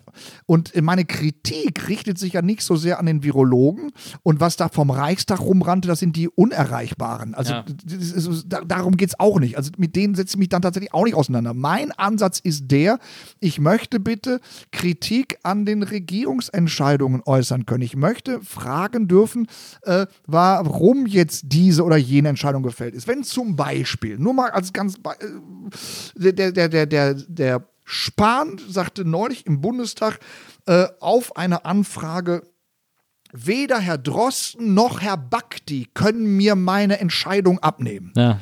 Da habe ich zum ersten Mal gehört, dass Herr Spahn Herrn Bakti überhaupt kennt. Ja. Ich halte von Herrn Bakti wenig. Ja. Aber der Mann ist Bestseller-Autor. Du kannst ihn nicht einfach ignorieren und sagen, den gibt's nicht. Ja. Die halbe Querdenkerbewegung beruft sich auf ihn. Ja. Ich fand das schön, dass Herr Seehofer endlich mal sagte, ich weiß das, was der Mann schreibt. Ja, Herr Spahn, Es kommt ja. nur für ja, Herr Spahn. Was habe ich gesagt? Seehofer. Herr Seehofer. Also wenn der Spahn sagt, ich, ich weiß das, das, das war schon längst mal überfällig. Das ist ja zum Beispiel etwas, was ich zum Beispiel auch kritisiere. Dass der Diskurs zwischen den einzelnen Sichtweisen nicht wirklich ausgetragen wurde. Sondern wir alle wissen doch, es gab dann im Frühjahr diesen Wodark. Der sagte, alles harmlos, Coronavirus hat es mal gegeben, so weiter und so fort. Der war sofort persona non grata, bevor er öffentlich widerlegt wurde. Ich hätte es umgekehrt besser gefunden. Ich hätte es besser gefunden, wenn man erstmal gesagt hätte, pass mal auf, Herr Wodak, tut mir leid. Äh, stimmt nicht, stimmt nicht, stimmt Aber wenn es nicht. doch so weil, weil, offensichtlicher Bullshit ist. Weil. Offensichtlicher Bullshit. Ja. Für wie viele Leute denn nicht? Die Ja. muss man doch überzeugen. Aber sind das nicht die, von denen du gerade gesagt hast, die sind sowieso verloren? Nein, Moment, die den Reichstag stürmen wollen, Ja, ja. sind verloren. Das ist doch so die Ah, Wodak-Kernzielgruppe. langsam, langsam, langsam. Also, äh, ich beteilige mich nicht an Querdenker-Demos und ich sage ganz ehrlich, eine Bewegung, die es nicht schafft, sich von Rechtsextremen abzugrenzen, Ja. die es entweder nicht kann oder nicht will, ist für mich absolut, Absolut. untragbar. Ja, ja, absolut. Aber äh, in dieser Bewegung sind mit Sicherheit Leute, äh, die keine keine, keine nationalsozialistischen Bestrebungen haben, Absolut, sondern, sondern, auch, ja. sondern erstmal nur Ängste und, und Bedenken und Fragen. Hm. Die, meine ich, wenn ich sage, die sind da erstmal da, wo, wo ein Wodak und ein Bhakti auf fruchtbaren Boden fällt. Mhm. Und ich behaupte, hätte man diese Leute einfach mal gleich im April Hm. ernsthaft in einen Diskurs eingebunden, um sie dann in der Öffentlichkeit zu widerlegen, Ja. hätte man ihnen den Nimbus auch genommen, diesen Hype, ja, die sind ja in den Mainstream-Medien, sind sie ja boykottiert, deswegen müssen sie ja die Wahrheit. Nein, hätte man sie mal reingelassen, wäre der Nimbus schon mal im Arsch. Und hätte man dann gesagt, ist doch Schwachsinn, Herr Wodak, das und das und das funktioniert. Und dann hätte er wahrscheinlich um, Schluck, Schluck, Schluck, okay, okay, kleinlaut aufgeben müssen, hätte er sofort, weiß nicht, 10, 20, 30 Prozent weniger Anhänger gehabt. Ja. Das, das ist etwas, was ich vermisse. Die Auseinandersetzung mit den Inhalten. Ich, da, ich weiß nicht, ob ich dir da zustimme. Ich habe schon das Gefühl, dass der Wod, ich glaube, der, beim Wodak war es doch, ähm, wo die, äh, der war doch in irgendeiner ZDF-Sendung, ist da so krass widerlegt worden. Und das war, ist ja dann äh, äh, auch wieder nur Beweis gewesen für seine Anhänger, dass er zu kritisch ist und, und mundtot gemacht werden soll und so. Also ich glaube, es gibt ab, ab, einem gewissen Punkt die Bereitschaft, Dinge zu glauben äh, gegen jeden Widerstand. Okay, da gebe ich jetzt zu, aber ich habe die Sendung nicht gesehen, von der du sprichst. Ja, ich weiß auch nicht mehr genau. Es äh, gab, ein, es gab ein ZDF-Magazin oder äh, eine Sendung, da wurde er sogar noch im Rahmen mit fünf, vier anderen Experten zitiert als berechtigte kritische Stimme. Ja.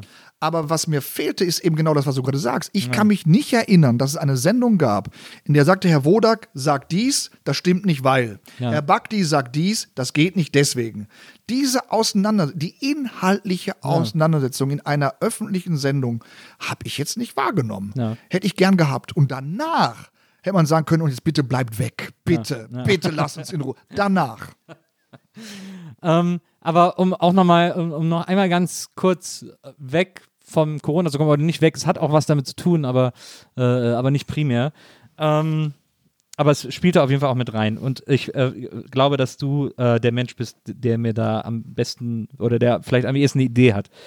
Ähm, wir leben ja im Kapitalismus und äh, das ist ja ich denke jedes Mal, überlege ich, was wäre die Alternative? Was, also, ne, es gibt ein paar offensichtliche Alternativen wie den Sozialismus, aber da haben wir alle gesehen, das haut nicht so gut hin, weil der oft mit Zwang verbunden wird und das ist ja eh immer scheiße, wenn man den Leuten die Freiheit nimmt und so weiter und so fort.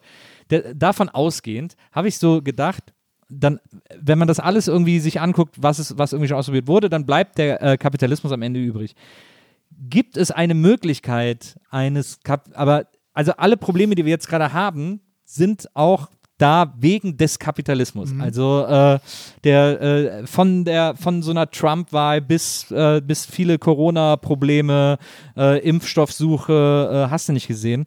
Das sind alles äh, Auswirkungen des, des Kapitalismus, so wie er heute praktiziert wird. Gibt es eine Möglichkeit, einen Kapitalismus zu schaffen, der irgendwie sozial verträglicher ist? Uh, Oder gibt es kein Zurück mehr vielleicht? Ähm. Auch vielleicht war der das mal und, es, und, es, und er kann nicht mehr zurückgedreht werden. Also, ich habe natürlich jetzt mein Marx und mein Engels nicht auswendig auf der Platte. ne? So. Ähm, ich will mich auch da gerne von lösen. Ich will einfach mal äh, eher es mir selbst erklären, wie ich es als Kabarettist täte. Ja. Und als Kabarettist würde ich sagen, der Kapitalismus ist ja keine verordnete Angelegenheit, Nö, nö, sondern sie ist ja. ja im Laufe der Jahrtausende einfach peu à peu zwangsläufig immer Schritt für Schritt weiterentwickelt worden. Und so wie das Modell Monarchie lange Zeit Gott gegeben war, Ja. plötzlich weg war. Es rennen noch ein paar Monarchen rum, aber äh, in demokratischen Staaten haben sie nur noch Aus Spaß. So, haben sie noch, hält man ja, sich so. So ja, hält ja. man sich so. In einigen Ländern sind sie tatsächlich, aber Ja, ja. tatsächlich äh, ist das Modell Monarchie irgendwann einfach Durchgelesen. obsolet gewesen. Mhm. Und genauso selbstverständlich existiert Kapitalismus. Und ich vermute, mit Revolution und Zwang wird er nicht abzuschaffen sein. Ja. Wir erleben ja momentan so äh, Bestrebungen, ihn zu reformieren, also auf Nachhaltigkeit, ökologische Mhm. Verträglichkeit. Das heißt also, all das, was der Planet ja jetzt braucht, um, um als, als, als, als Lebensraum für Lebensorganismen überhaupt erhalten zu bleiben, läuft ja nur unter kapitalistischen Anreizen. Ja. Wenn es sich auch wirtschaftlich lohnt, Ja, ja, genau. dann müssen wir natürlich, wenn, wenn, wenn Grün und Nachhaltigkeit Rendite bringt, dann, dann investieren wir jetzt da rein. Ja. Das wird mit Sicherheit funktionieren. Das wird auch jetzt gerade in dieser, innerhalb der Corona-Pandemie ja sogar propagiert. Weltwirtschaftsforum sagt, wir wollen das jetzt nutzen, dieses Zeitfenster. Wo wir gerade alle sehen, wir können ja auch ohne, ohne Inlandsflüge und wir können ja mit Home, äh, Homeoffice und wir brauchen ja alle kein, kein Auto. Und wir erleben ja, dass es sofort nach drei Tagen bessere Luft, besseres Wasser gibt. Äh, Das alles wird gemacht, das alles wird im Rahmen des Kapitalismus gemacht und man kann auch tatsächlich meiner Erfahrung nach nicht mit Konsumentscheidung Kapitalismus überwinden. Also sowas wie, ich, ich lege ganz besonders Wert darauf, was ich kaufe, wie ich kaufe, wo ich kaufe, wo ich nicht kaufe. Damit wirst du den Kapitalismus nicht überwinden. Ich glaube, Irgendwann ist man immer in der Kette sozusagen. Ja. Irgendwann, und zwar ohne dass es irgendeiner bewusst gewollt hat oder herbeigeführt hat, äh, macht es vielleicht tatsächlich Klick und wir haben was anderes. Ich weiß nicht, wie gewaltig die Umwälzung dafür sein muss. Ich meine, wie haben wir die Monarchien losgewonnen? Dazu gab es gab es in Frankreich eine Revolution, da sind Köpfe gerollt. Aber in anderen Ländern nicht, sondern war es einfach obsolet. Ja. Hat sich einfach, vielleicht muss irgendwo muss was, was, was ganz Katastrophales passieren, damit es woanders einfach von selbst aufhört. Ich muss ehrlich sagen, ich habe da keine Vorstellungskraft für, ähm, wie man ihn überwinden könnte, was man reformieren müsste. Ich bin nur nicht bereit, mich damit zu arrangieren und das als Gott gegeben für alle Zeiten hinzunehmen. Ich bin, wenn man so will, ein Utopist im Sinne von, ich glaube, wenn in 5000 Jahren Ja. irgendwelche Leute diesen Podcast hören Ja. und sagen, siehste, damals konnten sie es nicht vorstellen, jetzt haben wir es. Ja. Die kapitalismusfreie Welt. Dann haben wir was geschafft. Wenn, äh, vor allem, wenn dieser Podcast in 5000 Jahren gehört wird, dann haben wir wirklich was erreicht. Muss ich an dieser Stelle mal sagen. Ich, ich, ich glaube schon. Ich weiß nicht wann und auf welchem Weg, aber ich glaube schon, äh, wir können es uns heute nicht vorstellen, aber ich, ich habe irgendwo die Hoffnung und die Utopie, es wird in Zukunft eine kapitalismusfreie Welt geben und sie wird funktionieren. Ja. Na dann, äh, also wenn du die Hoffnung hast, dann bin ich beruhigt. Äh, weil mich macht das wahnsinnig. Diese ganzen, diese, ganzen Unfairheiten mit, schon allein mit dem Wohnungsmarkt äh, äh, und so weiter und so fort. Also wie Leute irgendwie äh, ausgelaugt werden und so, das macht mich einfach Ja, das Rad wird überdreht. Ich habe ja, Ja. gerade gesagt, er ist ja über Jahrtausende Schritt für Schritt entstanden und hat ja immer quasi äh, wie, wie, so, eine, wie so eine Dominokette logische Sch äh, nächste Schritte. Also aus dem einen Schritt entstand der nächste. Mal, mal ganz banal, sowas wie Aktien sind ja erstmal überhaupt nichts Schlimmes. Ich habe eine Firma, du kaufst einen Die Anteil, okay, ja, du kaufst absolut. einen Anteil, von dem Geld kann ich was investieren und dafür beteilige ich dich an den, an den ja. Gewinnen. Dass dann diese Anteile aber ein Eigenleben entwickeln und selber einen Wert darstellen. Da beginnt doch der Wahnsinn, den man nicht anscheinend zurückdrehen, eindämmen kann. Ich habe mal ich hab mich mit Ökonomen unterhalten, wie wäre es, wenn man einfach ein Gesetz erlässt, dass Aktien nicht weiterverkauft werden dürfen, sondern nur an die Firma zurückverkauft. Super Idee. Musst du nur weltweit einführen. Und das ist zum Beispiel ein Problem, dass natürlich äh, globale Strukturen auch nur global geändert werden können. Wenn du nur eine, eine Steueroase irgendwo in der Karibik hast, die sagst, wir machen es weiter, dann kannst du den Rest der Welt nicht vom Kapitalismus reformieren. Ja, ja, das stimmt. Lieber Butzko, Bitte. Ähm, vielen, vielen Dank, dass du heute bei mir gewesen Ey, bist. es ähm, war mir ein Pleasure. wenn ich dann äh, äh, übernächstes Jahr SPD-Kanzlerkandidat werde, dann musst du bitte unbedingt wiederkommen, äh, damit wir über meine Kandidatur sprechen können. Ähm, nee, aber ich. Ich bin dann ein PR-Berater. sehr gut. Ich würde mir wirklich wünschen, dass du, äh, dass du irgendwann mal wiederkommst und wir äh, weiter über all Gerne, diese Dinge reden können. gerne. Ähm, vielen, vielen Dank, dass du da warst. Äh, äh, ich wünsche baldige äh, wieder Auftrittsmöglichkeiten. Dankeschön. Und, äh, und weiterhin so viel, so einen schönen und erfolgreichen Lebensweg, wie du den, wie du den bislang hattest. Dankeschön. Dass das so gut funktioniert. Vielen Dank an Wenzel, der war heute unser Producer hier im Studio. Und äh, vielen Dank an euch, liebe Hörer, fürs Zuhören und äh, für das Lob. Hörerinnen. Dass diese, und HörerInnen, genau. Also ich versuche mir das anzugewöhnen. Ich, ich finde, ich beneide jeden, der das mittlerweile völlig äh, flüssig in seinen, in seinen Sprechapparat eingegliedert hat. Ich habe es noch nicht geschafft. Liebe HörerInnen, ähm, ich äh, danke euch sehr fürs Zuhören und ich freue mich auf euch beim nächsten Mal. Bis dahin, macht's gut. Tschüss.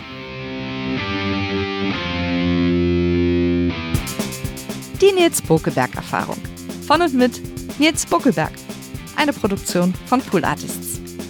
Team: Wenzel Burmeier, Lisa Hertwig, Maria Lorenz Bokeberg, Frieda Morische und natürlich Nils Bokeberg. Die Nils Bokeberg Erfahrung.